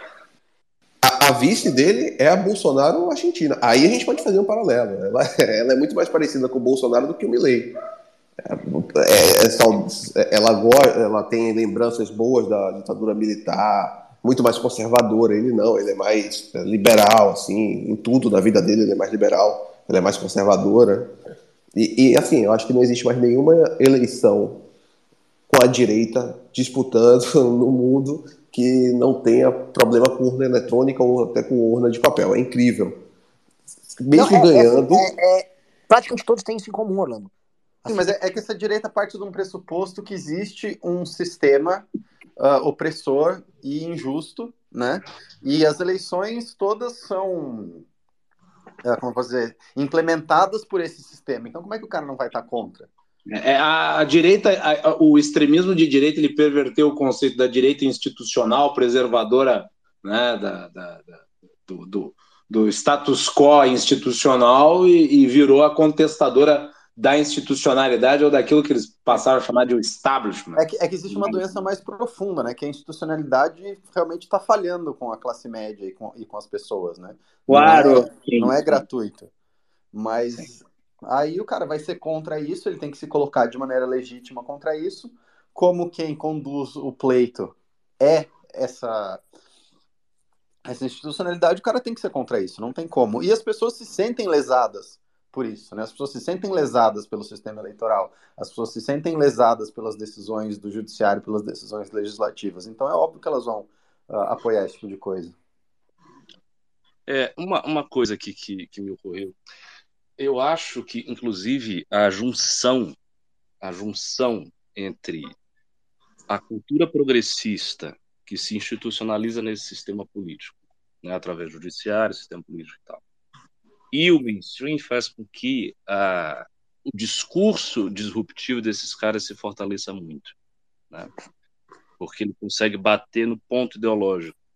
Então ele vai ali no nível ideológico, ele não precisa necessariamente dar conta da materialidade, e daí isso facilita que haja esse fenômeno do carisma. Né? Porque, por exemplo, vocês citaram aí o, o DeSantis na sua disputa contra o Trump. O DeSantis entregou mais. O que, que o trumpismo atacava no DeSantis, exatamente? É ele, é, é, ele, ataca, ele atacava, o Trump atacava que o DeSantis, DeSantis era meio frouxo, né? Que não faz o menor sentido. O cara é militar e tudo, mas. É pior, Pedro. Uma falta de. de mas a partir do que ele dizia isso? Qual, qual era a frouxidão? do estilo de linguagem dele. A, a, a, crítica deles é como se fosse uma crítica de um analista eleitoral. Os republicanos não tinham que falar contra ele do ponto de vista objetivo, e aí eles criticavam. Uh, primeiro, o Trump a, criticou aquele negócio da Disney, dizendo que ele ia perder. Depois, a crítica era: ele parece um cara frouxo, olha, ele parece um político. E aí a crítica deles é o fato dele parecer um político. Porque as respostas é do, dos caras ligados ao antes eram: mas ele fez isso, ele fez aquilo o pessoal, ah, mas ele não. Tem uma crítica a ele maravilhosa. Tem um. A, a galera da Maga lá tava usando, isso viralizou bastante, que é dele indo no evento ele beber cerveja. Aí eles falam: olha só, vamos falar a diferença do Trump para ele. O, o DeSantis está vindo aqui nesse evento, ele quer parecer um, um, americano comum tomando a cerveja dele. O Trump não quer fazer isso. O Trump não tem vergonha de parecer um chefe dos outros. Ele é o chefe que os outros aceitam. E aí vem, eles começam a comparar a comunicação do outro, mostrando como que o Trump é naturalmente muito mais legítimo e eficaz para representar as pessoas. Mesmo que, do ponto de vista material das entregas, eles não consigam elaborar uma crítica muito forte contra, contra o DeSantis. Exato. O, o, outro argumento que eles usavam é que o DeSantis não era ovacionado pelo público no, nos comitês da mesma maneira que o Trump era. Carlos, eu vou aproveitar que o Tem um pra... pouco de semelhança, só, só, não tem um pouco de semelhança com a argumentação que se dá contra o MBL aqui. É, tipo, se fa... eu, eu lembro, poxa, um cara que falou isso, eu achei uma coisa interessante, coisa que eu perguntei para ele. Mas o Bolsonaro, tal, o cara disse, mas a, gente gosta do Bolsonaro. Então, por exemplo, vocês falaram isso de linguagem. Eu lembro dessa crítica, é, 2018 a, a crítica que eles estão fazendo aí ao DeSantis é uma crítica de carisma. É, tipo, você não parece tal coisa. Você não se comporta desse jeito. Por isso a gente não gosta tanto quanto desse cara. Carlos, eu vou aproveitar que o ensejo, vou, vou agradecer a participação, o convite para falar aqui e pedir para os nossos os nossos uh, ouvintes aqui do Space para assinarem a, a, a Valete, eu devo dizer, a cada nova edição eu fico mais orgulhoso de participar do projeto e estarei presente nas futuras transmissões aqui do nosso Spaces, mas eu tenho que ir agora e eu agradeço a todos, viu? Um abraço. Perfeito, muito obrigado pela participação. Foi muito bom. Um abraço a todos aí, continue um bom debate. Valeu. Um abraço. Mas é, Ricardo, existe mesmo essa, essa comparação, né? E é uma é uma comparação muito ingrata, assim, e nesse sentido eu sou parte, mas sou obrigado a reconhecer e admirar a resiliência do pessoal do MBL, porque é, é muito ingrato você dar resultado e ser sério e fazer o que precisa ser feito e se sacrificar, e, e o Renan né, tem essa, essa tese do capital político, e queimar o seu capital político em nome do que precisa ser feito e ser, não é nem não reconhecido por isso, é terem ojeriza de você pelo que, por você ter feito a coisa certa quando precisava ser feito. E, e nesse sentido do, do DeSantis ele teve o mesmo problema lá, né? óbvio que em outras em outra escala porque ele foi governador, mas é uma coisa muito é, deprimente em alguma medida. Né? É, no livro que eu citei, esse é, a doutrina maga, é, quando o, o autor, eu, eu sou péssimo com o nome, então esquece o nome do autor. Mas o autor ele vai falando sobre realmente ali o, o que que fez o Trump se tornar esse líder para a direita americana e tudo mais, e criar toda uma nova do, doutrina política é, dentro da direita americana.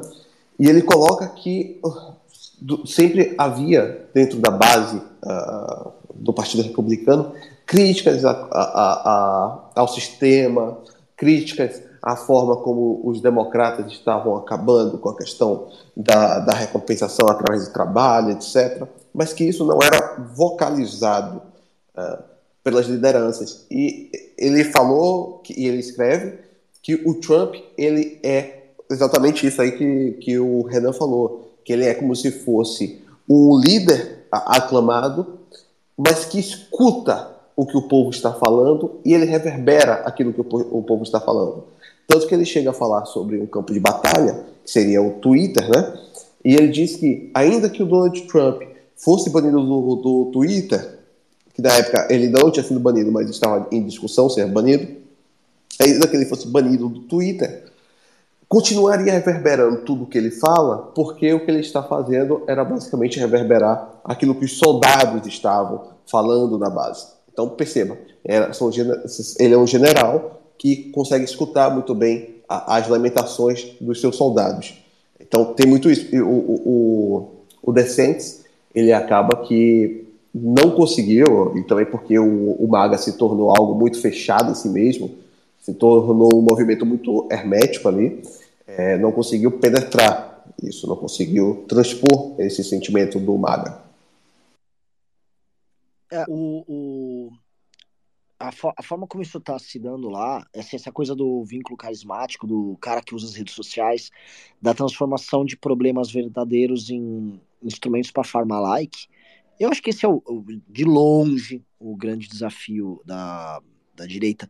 Porque, óbvio que sim, se isso funciona também como um, vamos dizer, é um sistema de relações mediado pela internet, em grande medida, isso também, vamos dizer, a esquerda está suscetível a isso. Mas a esquerda tem esse elemento que eu acho que é, é, é bem interessante, que é, vamos dizer, uma, uma existência no mundo real e especialmente, vamos dizer, uma hiperrepresentação no mundo institucional, que faz com que eles não dependam tanto disso. E isso é muito louco, porque é, é, a, as coisas se dão de maneira mais ordeira dentro do campo da esquerda. Ah, o da direita não. E o da direita parece que, vamos dizer, ficou refém de um curto-circuito. E esse curto-circuito, ele, quando ele chega, aparentemente ele demora para sair porque o, o Trumpismo, não, os americanos têm desde 2015, a direita americana tem no Donald Trump seu único referencial. Desde 2017, a direita brasileira só, ou melhor, o, o antipetismo brasileiro só tem no Bolsonaro referencial. E eu tô para apostar que na Argentina vai ser a mesma coisa com esse cara. É uma. O problema é que eu acho que isso que foi que a direita desenvolveu de maneira orgânica e descentralizada é uma ferramenta de ascensão ao poder, mas não é uma ferramenta de permanência ao poder, né? Então você tem essa, esse problema que vai ficar todo mundo entrando né, e ascendendo e, e conseguindo reter atenção, mas a hora que o cara chega lá, ele não tem uma estrutura de permanência ao poder, faz um monte de cagada por conta disso, a realidade se impõe, ele perde e a esquerda uh, dialeticamente volta mais forte, né? Que era o que, o, o que aconteceu com o bolsonarismo aqui. A gente saiu de um cenário de Lula preso, PT uh, com uma imagem né, pública destroçada. Em quatro anos, os caras voltaram para salvar a democracia. E, em vários outros lugares aconteceu isso também. Nos Estados Unidos também aconteceu isso, uh, em escala menor, porque os problemas institucionais lá são um pouco menos avacalhados. Mas você fica tendo isso, né?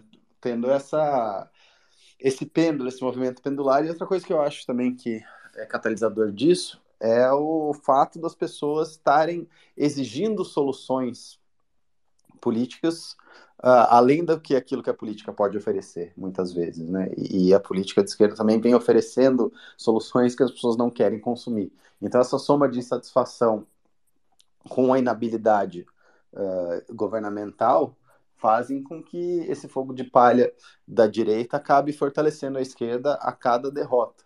E isso é um problemaço que a gente precisa resolver e adereçar também. As pessoas precisam entender que, assim, e, e é anti-intuitivo, né, entender isso, que o candidato espetaculoso, que parece ser o, o gostosão antissistema, na verdade, carrega um problema maior daqui quatro anos. Mas só fazer uma pergunta. É talvez porque o eleitor em todos esses lugares. É, aí eu jogar essa pergunta para todo mundo. No fundo, o eleitor é, que está votando no, no, no Milley, o eleitor do Bolsonaro aqui, o próprio eleitor do Trump, ele não queria que esses caras virassem a mesa? Ele quer um ditador. É, lógico, ele quer que alguém seja ditador, né? Ele não quer o, o, sistema porque ele entende que o sistema está corrompido. É óbvio, ele não quer. Ele entende que o sistema A tá leitura do, do eleitor não está errada. Sim, é uma. Só que ele está dando uma procuração para um cara que não é capaz de exercer essa procuração, né? Isso, exatamente. O cara não é capaz de ser procuração. Ele não tem nenhuma, vamos dizer, uma relação de força suficiente para isso. E aí é, ele fica se frustrando. Mas do outro lado tem um, um outro problema que assim, se por um lado esses caras falham e aí devolvem o poder para a esquerda, é, esses países permanecem nessa crise que em grande medida a esquerda é também e talvez seja a principal responsável para os países. Os Estados Unidos a gente pode falar que isso é bem você pode compartilhar a culpa entre republicanos e democratas de, de, democratas de forma meio igual, mas é, via de regra ele a esquerda também não consegue dar uma resposta, estabelecer uma hegemonia, ou estabelecer um caminho de crescimento e tal. E eu acho que essas crises elas vão ficar, vamos dizer, elas só vão se resolver quando um dos lados virar a mesa. Que é por isso que eu acho que Exato. É, o que a gente está vendo é talvez uma. uma e aí, um meu ponto é: se, for, se alguém for virar a mesa, quem é mais provável de virar a mesa? Quem tem uma estrutura de permanência ao poder ou quem não tem? É. Eu... É, é, uma, uma, coisa aqui que vocês falaram disso que, que me ocorreu. É, veja, essas novas direitas aí, elas são o fenômeno mais novo da política, né? de certa maneira. Porque se a gente olha a esquerda, a esquerda é velha, tem raízes já. Tipo, mesmo assim, as, as esquerdas novas, novos partidos, elas tendem a ter raízes mais antigas. Então, eu acho que houve um problema histórico. Essas novas direitas, elas entraram nesse mundo da pós-modernidade já usando internet, já usando uma lógica de comunicação muito diferente e permitiu que elas, enfim, furassem dificuldades de ordem material e isso fez com que houvesse uma acomodação.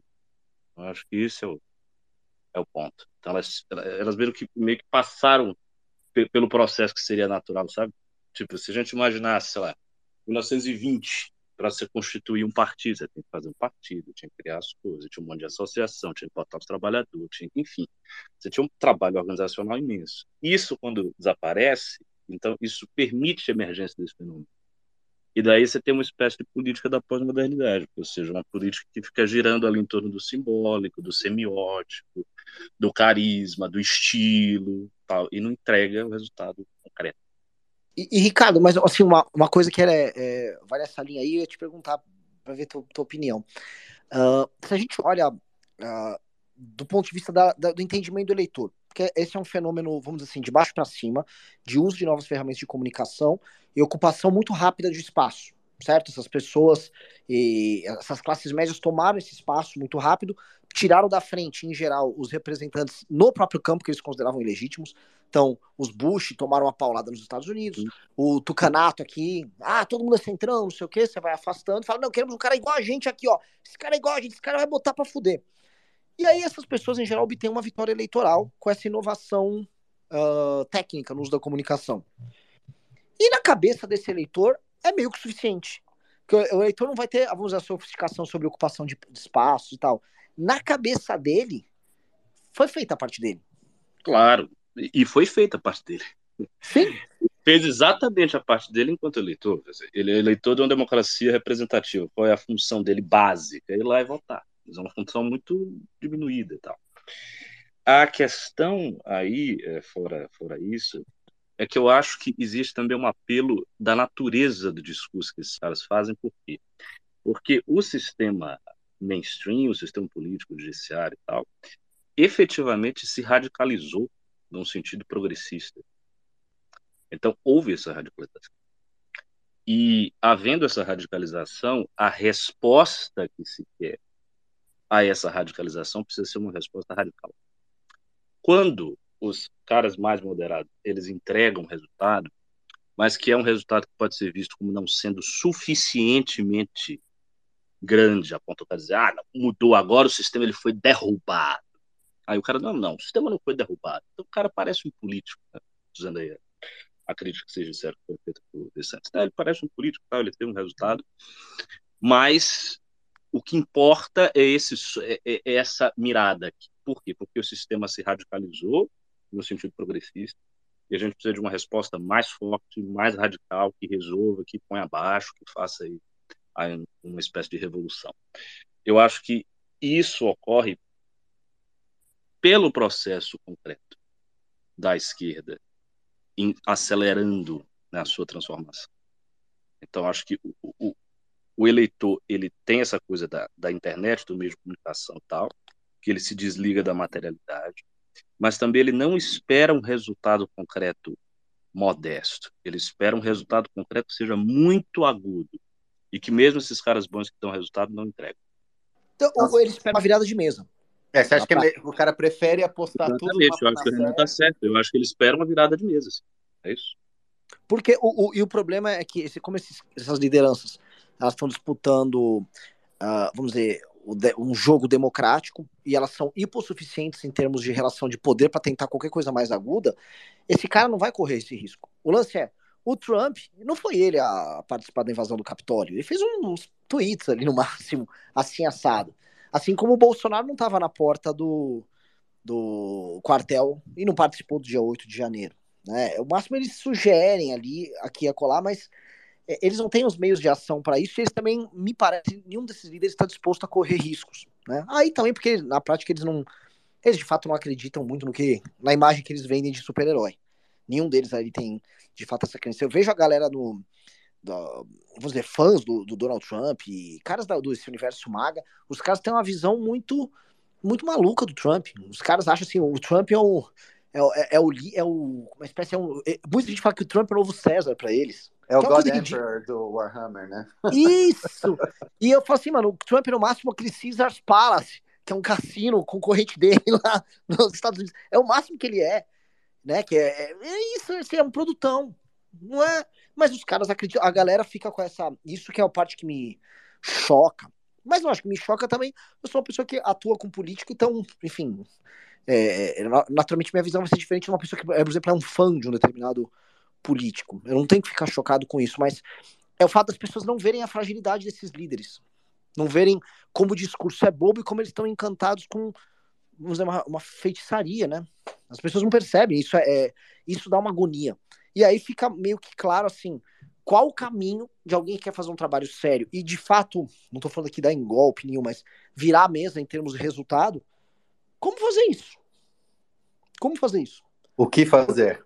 o que fazer, porque é muito difícil, porque é o seguinte, você tem, é, você tem a, a, alguns caminhos, tem até, eu tô até lendo um, um eu até falo, eu tinha indicado pra galera o, o Despertar de Tudo, do David Graeber e do, do David Wengrow, e ele fala que existem três meios que dão origem ao Estado, né, três caminhos. Um é o da soberania através do uso da força em um determinado território, e para você ter o Estado você precisa dos três. O outro é a disputa de poder via lideranças heróicas barra carismáticas. E, a, e o terceiro é o estabelecimento de uma burocracia do conhecimento.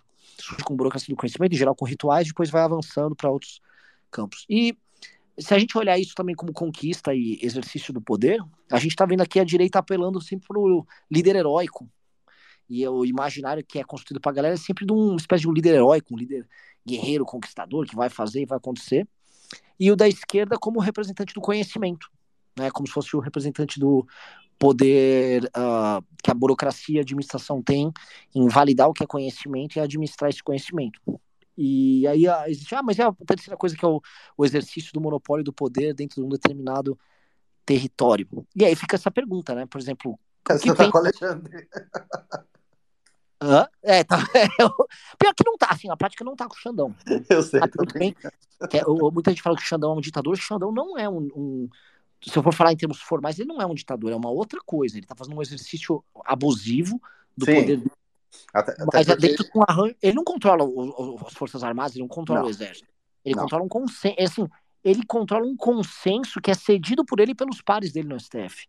Exato. É, ele é mas... é mais uma ferramenta do que um ditador, né? É, é um consenso, é um consenso e ali não tem ninguém parando esse consenso.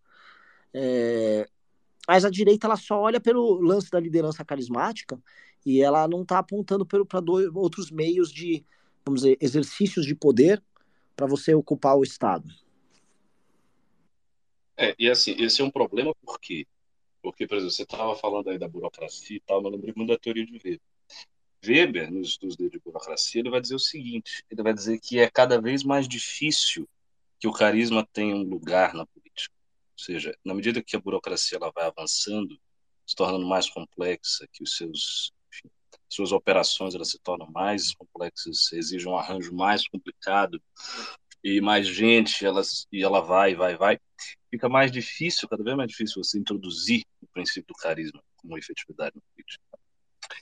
E isso não se resolve com a política pós-moderna, porque você pode abandonar a concretude, ficando né, com um semiótico, simbólico, e ficar operando no simbólico, mas as pessoas têm vidas reais.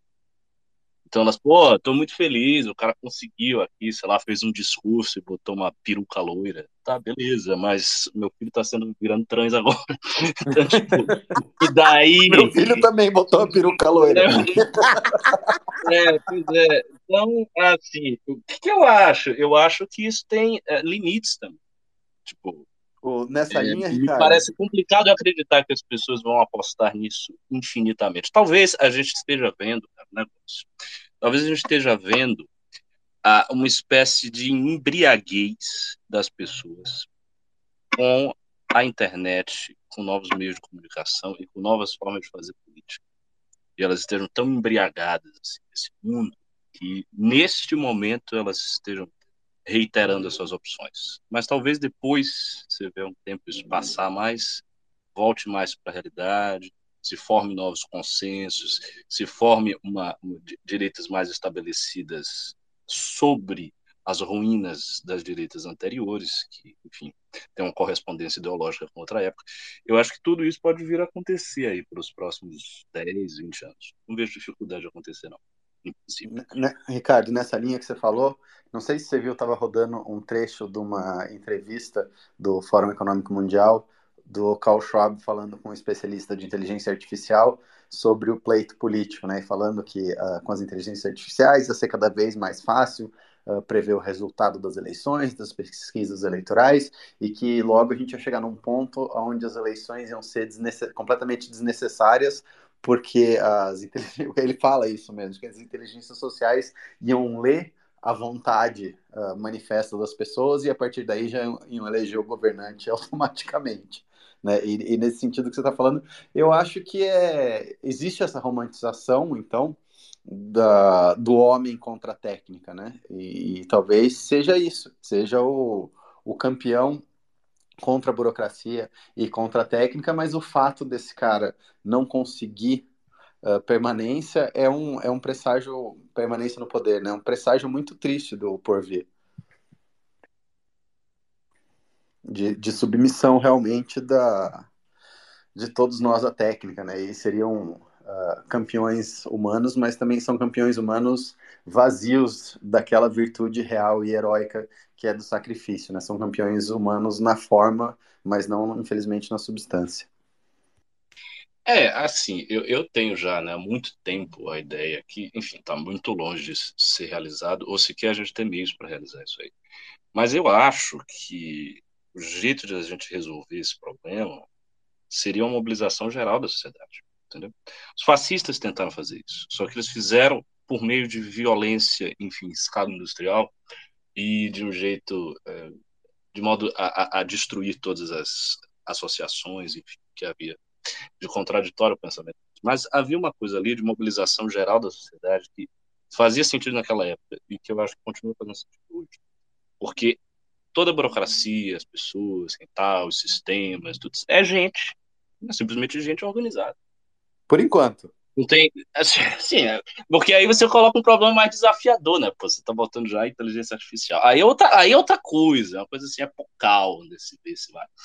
Se tiver isso aí, a gente tá fudido. Aí esquece qualquer tipo de conversa desse, dessa natureza, tipo, ah, o populismo do Trump, sim, sim, não, carinho, meu ponto, meu ponto já é, foi. Aí, aí é o computador é. mandando. Aí não tem meu mais. Meu ponto é no, no sentido de urgência. Existe um horizonte temporal que isso precisa acontecer. Você fala da inteligência artificial? Não, da, da, mobilização da, da sociedade como um todo. E, ah, e, sim, eu acho que tem que ser feita rápido, urgentemente. Ordem. Claro, urgentemente, mas é isso.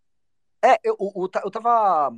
Eu acompanho muito, vamos dizer, aquela NRX, né? A, o movimento neo-reacionário nos Estados Unidos. Uh, vivo participando lá dos podcasts deles e tal. E eles estão na tese seguinte, que essa, essa, esse problema é inevitável, e eles estão indo numa linha que é parecida com a nossa, de ou você monta um movimento articulado dentro da sociedade civil, bem construído, trabalha também a questão da cultura e trabalha no longo prazo, ou você vai se fuder. E é justamente o grupo que está associado aos investimentos do Peter Thiel. Inclusive, isso é uma matéria muito grande da Vanity Fair. Até mandei lá, o, o, o Orlando fez uma, uma matéria para o Clube MBL sobre essa matéria que é bem interessante. É, esses caras estão olhando nessa linha. E eles acham que o enfrentamento lá na frente é sobre essa burocracia, é com essa burocracia técnica. O inimigo é, o, é a burocracia técnica, cada vez mais impessoal, é, e, enfim, já, hoje já sou assim, mas acho que se tem a única coisa que é exponencial para todo mundo, o, é a questão do avanço da técnica. O número de eleitores não vai aumentar exponencialmente para ninguém. Os meios de ação disponíveis para campanhas eleitorais talvez não, realmente não avancem em PG. Melhores marginais só, né? É, são melhores marginais, só que o, o poder que essa burocracia vai ter na mão por conta do avanço técnico, por ela ser a administradora e a validadora dessa técnica, ela tem na mão uma arma que é desproporcional com relação aos demais. E, e a gente está vendo só o começo do exercício dessa arma, né? A gente fala muito assim, a, a direita fala muito da pandemia, né? Porque ah, a pandemia foi um momento em que a esquerda, ela, vamos dizer assim, ela aumentou a capacidade de ação dela como controladora da técnica. Até estava tendo uma discussão daquela aquela maluca de franjinha lá, aquela Pasternak, aquela ciência, ciência, ciência, ciência, sendo que a própria esquerda era super super doidona, ela, ela tá criticando homeopatia e outras coisas que eram, vamos dizer, coqueluche da esquerda até, sei lá, 10 anos atrás. É, criticando psicanálise. Psicanálise, é... pseudociência. Imagina aí chamar Slavoj Žižek, tinha um lado tá Slavoj Žižek, Lacan, é, o próprio Christian Dunker no Brasil, do outro lado tá Pasternak. Pô, não tenho dúvida aí pra que lado eu iria, pô. É, é, é, uma, é um imbecil, cara. Que é um imbecil. Igual aquele outro cara que tinha um nome meio árabe, que era, é, acho que lá do Rio Grande do Sul, que aí era um viciado em vacina e saiu candidato a deputado pelo PT. Perdeu ali, mas é um cara que virou na época da CPI, era uma coqueluche, daí fala, ai, nossa, isso aqui. Esses caras eram, vamos dizer, porta-voz do discurso técnico. O movimento liberal, é, em grande medida, também vai para essa linha, tipo, dados e fatos, não sei o quê, dados e não sei o quê, blá blá blá. E eles estão percebendo que eles estão endossando um tipo de ideologia específica ligada a um aparato que vamos dizer, eles nem sequer têm acesso. Né? E, e, é, e, eu acho que esse é o grande esse é o grande problema que acho que no fundo, se a gente for falar o grande problema, o grande problema é esse. Mas enfim, a gente está indo tão longe, né? A gente tá falando terremoto Milley. É, não, e é isso, e é, não, mas é verdade, aí surgem tipo uns campeões como o Milley, né, no caso que querem, em alguma medida, ele não fala disso uh, de maneira literal, mas essa estrutura que ele está tentando combater é essa estrutura. E, e ele e o carisma eu acho que cumpre um papel tão grande nisso, porque é um agente humano, né? O carisma é necessariamente o agente humano que se contrapõe à burocracia impessoal. Só que é triste porque esses caras são heróis. O, o, o Milley, assim, eu vou dar o benefício da dúvida dele, que a gente está distante, mas o caso do Bolsonaro e o caso do Trump são heróis em forma, mas não em substância. Na hora que o cara precisa ser um, um, gigante histórico mesmo e se sacrificar por aquilo que, que ele acredita e ter a, as virtudes e fazer o sacrifício de fato, o cara peida, entendeu? É que eu acho que eles nem sabem fazer, Pedro. Eu acho que tem um, um problema sobre programa. Ninguém tem a menor ideia do que fazer. Não há ninguém. É, exatamente. Não existe um plano. Não existe um plano. Tem... É, é, é, é, eu acho assim, a gente tem que pensar, por exemplo, porque o que ocorre? O, o, eleitor pensa, e é muito natural que ele faça isso, porque ele é o eleitor, né? ele está na função dele. Ele pensa que o presidente vai resolver. Então ele deu o voto, o cara vai lá e o cara resolve. É, é óbvio que não é assim. Por quê? Porque se existe uma burocracia que é tão complexa e poderosa, e a função presidencial é muito limitada, então ele não vai resolver estando lá. Né? E o cara já sabe disso. Então, assim, ele já tem consciência. Certamente o Trump tinha consciência das limitações dele, o Bolsonaro também tinha consciência, eu acho. Então, assim, é meio que um jogo de cartas marcadas, né? O cara vai subir e não vai resolver. Para resolver isso, o que, que precisa? Precisa que não o eleitor, mas a organização que está atrelada à candidatura do cara. No caso do Trump, por exemplo, o Partido Republicano. O Partido Republicano deveria ter tido um plano muito abrangente, poderoso, de como operar as transformações que estavam sendo colocadas no programa. Então, ele tinha que já chegar com esse aparato e o presidente ser uma espécie de, de clave, né, de, de, de ferramenta para derrubar certas estruturas e fazer com que aquele plano fosse executado. Isso não foi feito. Né, isso não foi feito. Então, o resultado que o eleitor vê e ele se decepciona e vai se decepcionando sempre. E aqui eu lembro de uma coisa que o Orlando gosta de dizer no Twitter, dizer, ah, os conservadores são progressistas de 10 anos atrás, né? um relógio trocado. É que o eleitor ele vai percebendo que as coisas vão avançando e ele vai perdendo, perdendo, perdendo. Né? E, e essa percepção angustia, daí ele faz uma aposta simbólica de novo, a aposta vai lá e daqui a pouco dá errado. Enfim, para sair desse ciclo, a gente tem que fazer é criar um planejamento, ter um presidente que execute as ações vinculadas àquele planejamento e que o planejamento possa ser executado e daí você possa ter um resultado controlável. Ou seja, para se virar o jogo com a burocracia, é necessário jogar nos termos da burocracia. Esse é o ponto. Tem que se jogar nos termos da burocracia.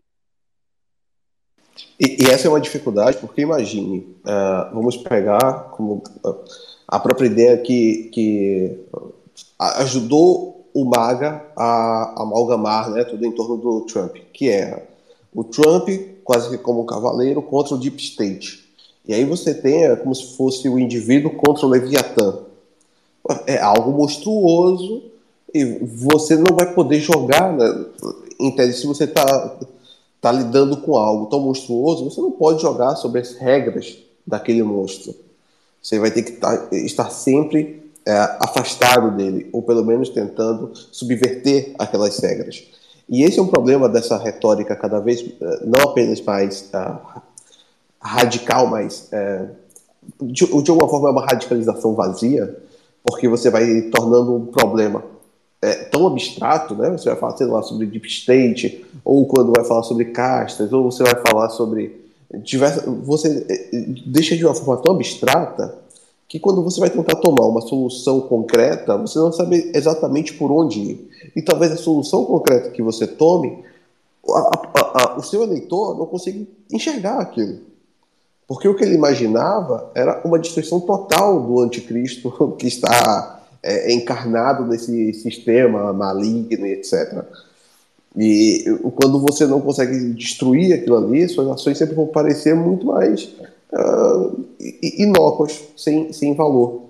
É, o Curtis o Renan citou o relatório que eu fiz recentemente, eu estava lendo várias coisas do Curtis para poder fazer, e o que eu achei mais interessante foi a forma como ele denomina os Estados Unidos hoje, né? porque ele fala que existe a América enquanto país, mas que é algo que está adormecido e que é, existe quase que como algo afetivo, e existe o governo dos Estados Unidos, que é de fato onde está, onde as pessoas que lá moram conseguem realmente viver, etc. É, o governo americano é, é a América hoje.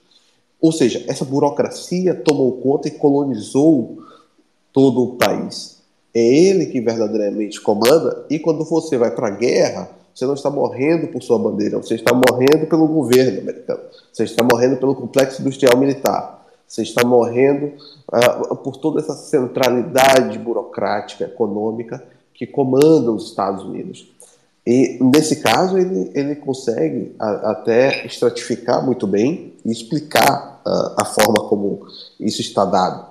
Mas perceba, você vai de tal forma levando que você acaba ab criando uma abstração sobre aquilo. É o The, the Rich Man North of Richmond, né? Na, na música dele, ele coloca em em poesia, né, digamos assim, não é tão bem escrita, mas ele sintetiza muito bem esse sentimento. Ah, e tem uma coisa, até para voltar a falar do Milley que tem a ver com isso, a gente vê os estágios de desenvolvimento desses discursos. Por exemplo, nos Estados Unidos, você pega essa música, né, esse, nem sei o nome do cantor, aquele ruivão lá, caipirão, ele fez, vamos dizer, ele atingiu, vamos dizer, meio que na alma do trabalhador americano esse discurso, mas já está solidificado na, na direita americana é, de forma óbvia que não existe mais esse papo do uh, vive, vive empresário, viva o capital, tal. Isso, isso já há bastante tempo. Sim. A direita brasileira assim começa a cutucar aqui e ali, mas, vamos dizer assim, os danos gerados pelo guedismo ali dentro é, mantiveram a galera, vamos dizer, muito retardada ainda nesses termos. Na Argentina, eles ainda estão começando a ficar retardados, eles nem, eles nem chegaram nessa fase ainda. Né? É, então, 100% para o mercado, né?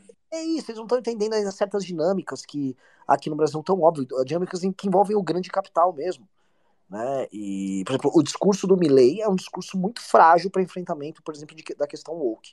Muito frágil, muito frágil. Um discurso que não tem. Até porque ele, tirando a questão do aborto, do resto, ele é. Assim, eu acho que ele apoia as coisas. Se apertar um pouquinho ali, ele deve apoiar, viu? Ele... Pagando bem, ele, ele manda a pessoa arrancar tudo que tiver na hora. A questão, ah, cirurgia transgênero, tu vai pagar? Paga, meu amigo. Paga em dólar. Porque se ele é você pode fazer hoje. É. Porque se ele é libertário, minarquista, anarcocapitalista, ele não tem como ser contra, né, ideologicamente. Sim. Sim, é, não, ele vem sendo bem consistente nisso, que eu considero uma falha, mas é, no fundo vai se firmando assim, acho que o, o, o, a direita vai se tornando uma direita de uma classe média empobrecida, uh, que em países que você tem essa, esse recorte de 100 países, vamos lá, Estados Unidos, Canadá, Austrália e, e Europa, a população branca envelhecida uh, com problemas com imigrante, não é o caso brasileiro, não é o caso argentino. Uh, você tem essa população com raiva das elites econômicas e financeiras, você tem essa população com raiva da burocracia, com raiva da imprensa e com raiva do conhecimento acumulado. E você, só que você também tem uma outra coisa, e aí isso acontece no Brasil, acontece nos Estados Unidos, acontece na Europa, que é o seguinte: existe uma outra camada de população, que na Europa nos Estados Unidos, no, nos Estados Unidos a gente pode colocar o imigrante, o hispânico. Uh, aqui a gente pode colocar como, por exemplo, o eleitor muito empobrecido que vota no Lula, que são as camadas muito populares que votam nos projetos ligados à burocracia e no que a gente chama de esquerda. É, você tem essa conexão ali, que é como se fosse uma aliança, aliança topo-base, né, que deixa essa classe média, vamos dizer, em rebelião espremida. E aí essa classe média ainda tem um segundo problema, que ela é demograficamente declinante. Então esse fenômeno também pode ser que aconteça a seguinte coisa, em alguns anos, em algumas décadas, é, a questão demográfica faz com que esse fenômeno ele vai se tornando um fenômeno minoritário. E aí depois meramente regional, porque eles vão manter certas maiorias demográficas apenas em algumas regiões. E a gente pode olhar isso ainda aqui no Brasil, na questão dessa aliança dos governadores do Centro-Sul, como se fosse um meio uh, de uma ação política minoritária, de bloco, de um setor que ficou, está vendo que para ter exercício de poder ele precisa blocar. E, enfim, não é um insight isso aqui, mas isso aí conta, é porque assim, aqui no Brasil eu ainda eu não vi ninguém trabalhar nesses termos, mas na, nas direitas europeias, o Orlando sabe disso, e nos Estados Unidos eles falam demais nesses, nesses termos também. Sim, sim, perfeitamente. E você falou até uma boa separação que, sobre os problemas que enfrenta que a direita europeia, americana, todo lado, europeia, norte-americana e ali da região da Austrália, Oceania, enfrentam, que a, a direita sul-americana não enfrenta. Quando eu fiz o, o texto sobre capitalismo woke, eu coloquei sobre três pilares, que, são, que é o, o complexo industrial transgênero, né, que ele cristaliza ali o que a gente conhece como ideologia de gênero, etc. É, a histeria ecologista, que eu acho que esses dois o Brasil enfrenta, e tem um terceiro que, de fato, a, não é um, um problema sul-americano, que é a questão da migração, que é o multiculturalismo. Não é um problema entre aspas, porque o Brasil e a América do Sul acabam servindo como exportadores de mão de obra e de cérebros para outros, outros países é, perde cérebro, perde mão de obra qualificada para outros países, mas não é um problema necessariamente multiculturalismo para o, para o Brasil e para a América do Sul. Então, perceba, esses três pilares servem para o que a gente pode chamar de centro do capitalismo, né? Ou a parte central do capitalismo. É, a metrópole capitalista global. Agora, na periferia do capitalismo, é, a gente, a gente tem muito bem desenhado uh, os dois, dois pilares desse, dessa nova fase do capitalismo, e talvez, uh, como, essa, como uma terceira pilastra, seja a continuidade da, do, do, capitalismo financeiro, a parte financiarizada. A, o, o, durante o governo Bolsonaro e sob a gestão de Paulo Guedes, vimos como que o, os, uh, enfim, os agentes financeiros no Brasil se lambuzaram durante o, o governo Guedes. Enquanto a população empobrecia, a, a, uma dança das cadeiras com solipsista acontecia também no Ibovespa e uma boa parte enriqueceu enquanto a população continuava a empobrecer. Então a gente está falando sobre um, um, problema que assola, e quando a gente fala sobre toda essa cisão que há entre uh, os bancos centrais uh, e governos, e isso está, está muito claro também, uh, seja no Brasil, seja na Argentina, é, é por conta desse capitalismo financeiro. Ou também pode ser uma quarta pilastra que serve para a periferia do capitalismo global, que é o narcotráfico. Mas aí já é uma outra questão que pode ser trabalhada em outro space. Uma pergunta, acho que, acho que já deu, assim. Vamos fazer, é, quer dizer, perguntas para o Pedro. Fazer, é, pegar uma, é. umas quatro, cinco perguntas do público, de tá uma galera que não seja nossa. Tipo, Tem um pessoal requested aqui. Eu posso abrir um, vou abrir para pergunta, mas pessoal, vamos lá. Pergunta, tá? É, não é, isso, não, é fazer, não é fazer análise política, não é para dizer que tá vendendo ovo no carro do ovo, não é para falar meia hora. É, entra, uma pergunta, uma frase, pode ser uma frase cumprida, uma frase, pergunta, e é isso, beleza? Um elogio, tipo assim, o Orlando é muito bom, pode elogiar. Tá, eu vou, vou começar com o Pérez aqui, que ele tá com request há um tempão. Uh, e aí a gente segue a partir daí. Vamos lá, deixa eu uh, abrir aqui. Requests, vamos lá. Pérez. Alô, alô, alô, alô, tá conectando? Eu vou. Acho que foi. Tá como speaker. Vamos ver. Não vou colocar outra pessoa, então. Vou colocar o general Juan Pablo Reyes. O general também tá general já é orador. Aqui. Já é orador. Eu vou com esses cenas fortes também. Cenas fodas dos animes. Temos um general latino-americano e, e cenas fortes de animes. cenas fortes de animes. Tem mais alguém que queira fazer uma pergunta? É só mandar request. O Rafael Vegano. Rafael Vegano. É muito boa essa história do Rafael Lima. Ideias radicais no Subway e só pedindo alface. Você lembra desse meme? Nossa, cara, é antigo isso aí. Mas é muito bom. Vamos lá, Rafael Vegano. Ó, tem o pessoal do Vagalumes aqui, eles me trataram super bem quando eu fui lá. Se vocês quiserem fazer uma pergunta. Uh... Eles não mandaram request, né? Então eu não consigo. Eu não consigo liberar aqui. Vamos lá? Opa, boa noite. Aí, Rafael Vegano. Boa no... Quanto tá o Subway de alface cara, aí, né? O tá muito inflacionado, cara. Eu é, precisar de um milei para dolarizar aqui também tudo. A minha pergunta. Maravilha é, como, assim, como o Bukele resolveu a questão lá da criminalidade lá e aniquilou a criminalidade, como vocês veem a possibilidade do Milley aniquilar a inflação e o plano dele ser bem sucedido?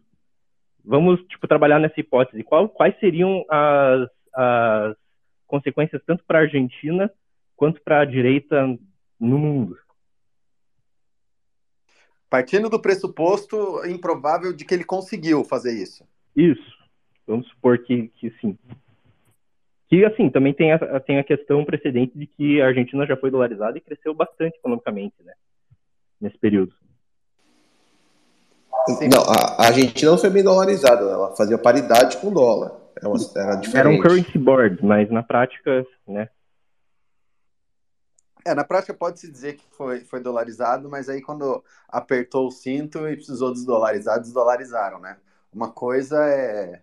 São jeitos diferentes. Um, um é um calote mais sutil que o outro. Quando você precisa desdolarizar, quando você tem paridade, você só uh, arrebenta a paridade. Quando você está dolarizado de fato e precisa desdolarizar, aí você precisa confiscar a poupança e o dinheiro da conta corrente das pessoas, e é muito mais traumático, apesar dos dois serem uh, calotes do mesmo jeito. Mas, enfim, partindo do pressuposto que ele conseguiu implementar as ideias minarquistas e, e conseguiu dolarizar a, a, economia argentina e conseguiu conter a inflação, nossa, eu acho que vai pipocar libertário aparecendo uh, candidato no, no, mundo inteiro, na América Latina inteira. E eu, eu acho que seria saudável. Queria muito que ele conseguisse, ia ser bom para a Argentina, ia ser bom para todo mundo, mas óbvio que esse é um mundo ideal uh, muito pouco, na minha opinião, muito pouco provável dele conseguir. Eu acho que ele vai ser trucidado. Se ele ganhar, e ele realmente, uh, primeiro por uma questão de imprensa, né, por todas as coisas que ele falou e todas as declarações que ele deu e todo o nojinho que o establishment tem dele, ele já vai começar a apanhar por aí. A hora que ele realmente começar a tentar mexer nos privilégios, né? Porque na verdade isso são, são privilégios, quando ele diz que ele quer acabar com o ministério tal, com o ministério XY, ele está falando, na verdade, em tirar emprego do monte de cabide de emprego um monte de gente que está lá uh, mamando, de certa medida. E essas pessoas são mais organizadas do que a sociedade civil e elas vão fazer da vida dele um inferno, como fizeram do Macri. E o Macri, que tinha muito mais uh, robustez política, muito mais experiência administrativa, foi trucidado. Então, assim, eu não sei como ele vai conseguir fazer isso. E, infelizmente, eu acho muito improvável que ele consiga ser eleito e implementar muita coisa. É, Mas, eu, eu só, só complementar com uma coisa. Vamos supor, ele conseguiu. É, eu tenho uma séria. E essa é uma questão assim, eu não, a economia está longe de ser minha área, inclusive de estudo. Um pouco vejo sobre, tenho noções básicas aqui. Mas uh, uma coisa é resolver a questão monetária do país, resolver essa questão de hiperinflação e tal. Outra é ele conseguir implementar, que acho que é uma coisa mais difícil, que é uma agenda de competitividade. Que seriam, vamos dizer, outras reformas ainda bem grandes. Que, por exemplo, no Brasil a questão monetária já foi controlada e, e aí descontrola, mas várias vezes a gente nunca conseguiu meter uma agenda muito dura de competitividade. Porque eu acho que só crescimento mesmo só vai vir com uma agenda de competitividade. Mas aí é uma discussão muito longa. É que a agenda de competitividade é o mesmo problema, né? Combate ao privilégio no fim do dia.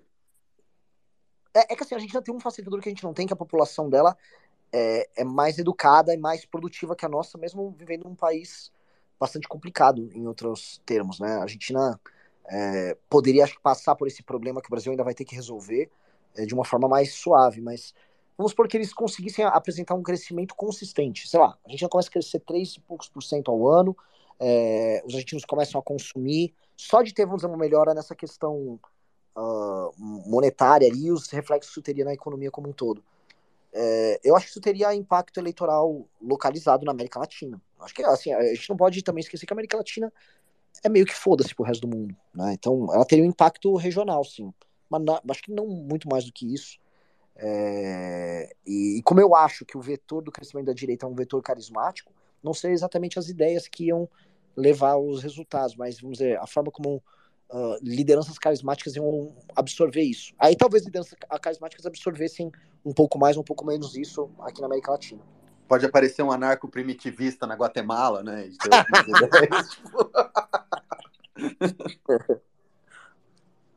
Eu coloquei mais dois. Coloquei o anarquista duelista, falando em anarco primitivista, e o Arthur, acho que o Arthur desconectou. Mais alguém quer fazer alguma pergunta? Dou-lhe uma. Dou-lhe duas. O general não vai falar? O cara chegou com um puta bigode. Pois é, respeito o moço. Mas pelo jeito não. E acho que é isso, gente. Nosso, nossos participantes aqui estão. Uh meio fraco, só o Rafael Lima vegano aqui, ideias vegetais. Que... Eu gostaria de agradecer as respostas, concordo com muito do que o Renan falou aí. Uma boa noite. Boa noite. Bom, vamos para o encerramento então, turma. Excelente Spaces. Muito obrigado a todos que estão nos ouvindo. Convidados, se vocês quiserem falar alguma coisa para fazer o encerramento. Só para fechar, senão a gente. Muito bom. Assim, muito bom. Acho que esse, esse talvez, em termos de dinâmica, foi o melhor de todos. Foi, a dinâmica foi muito legal. Eu tipo gostei tipo, também. É, várias pessoas falaram várias vezes.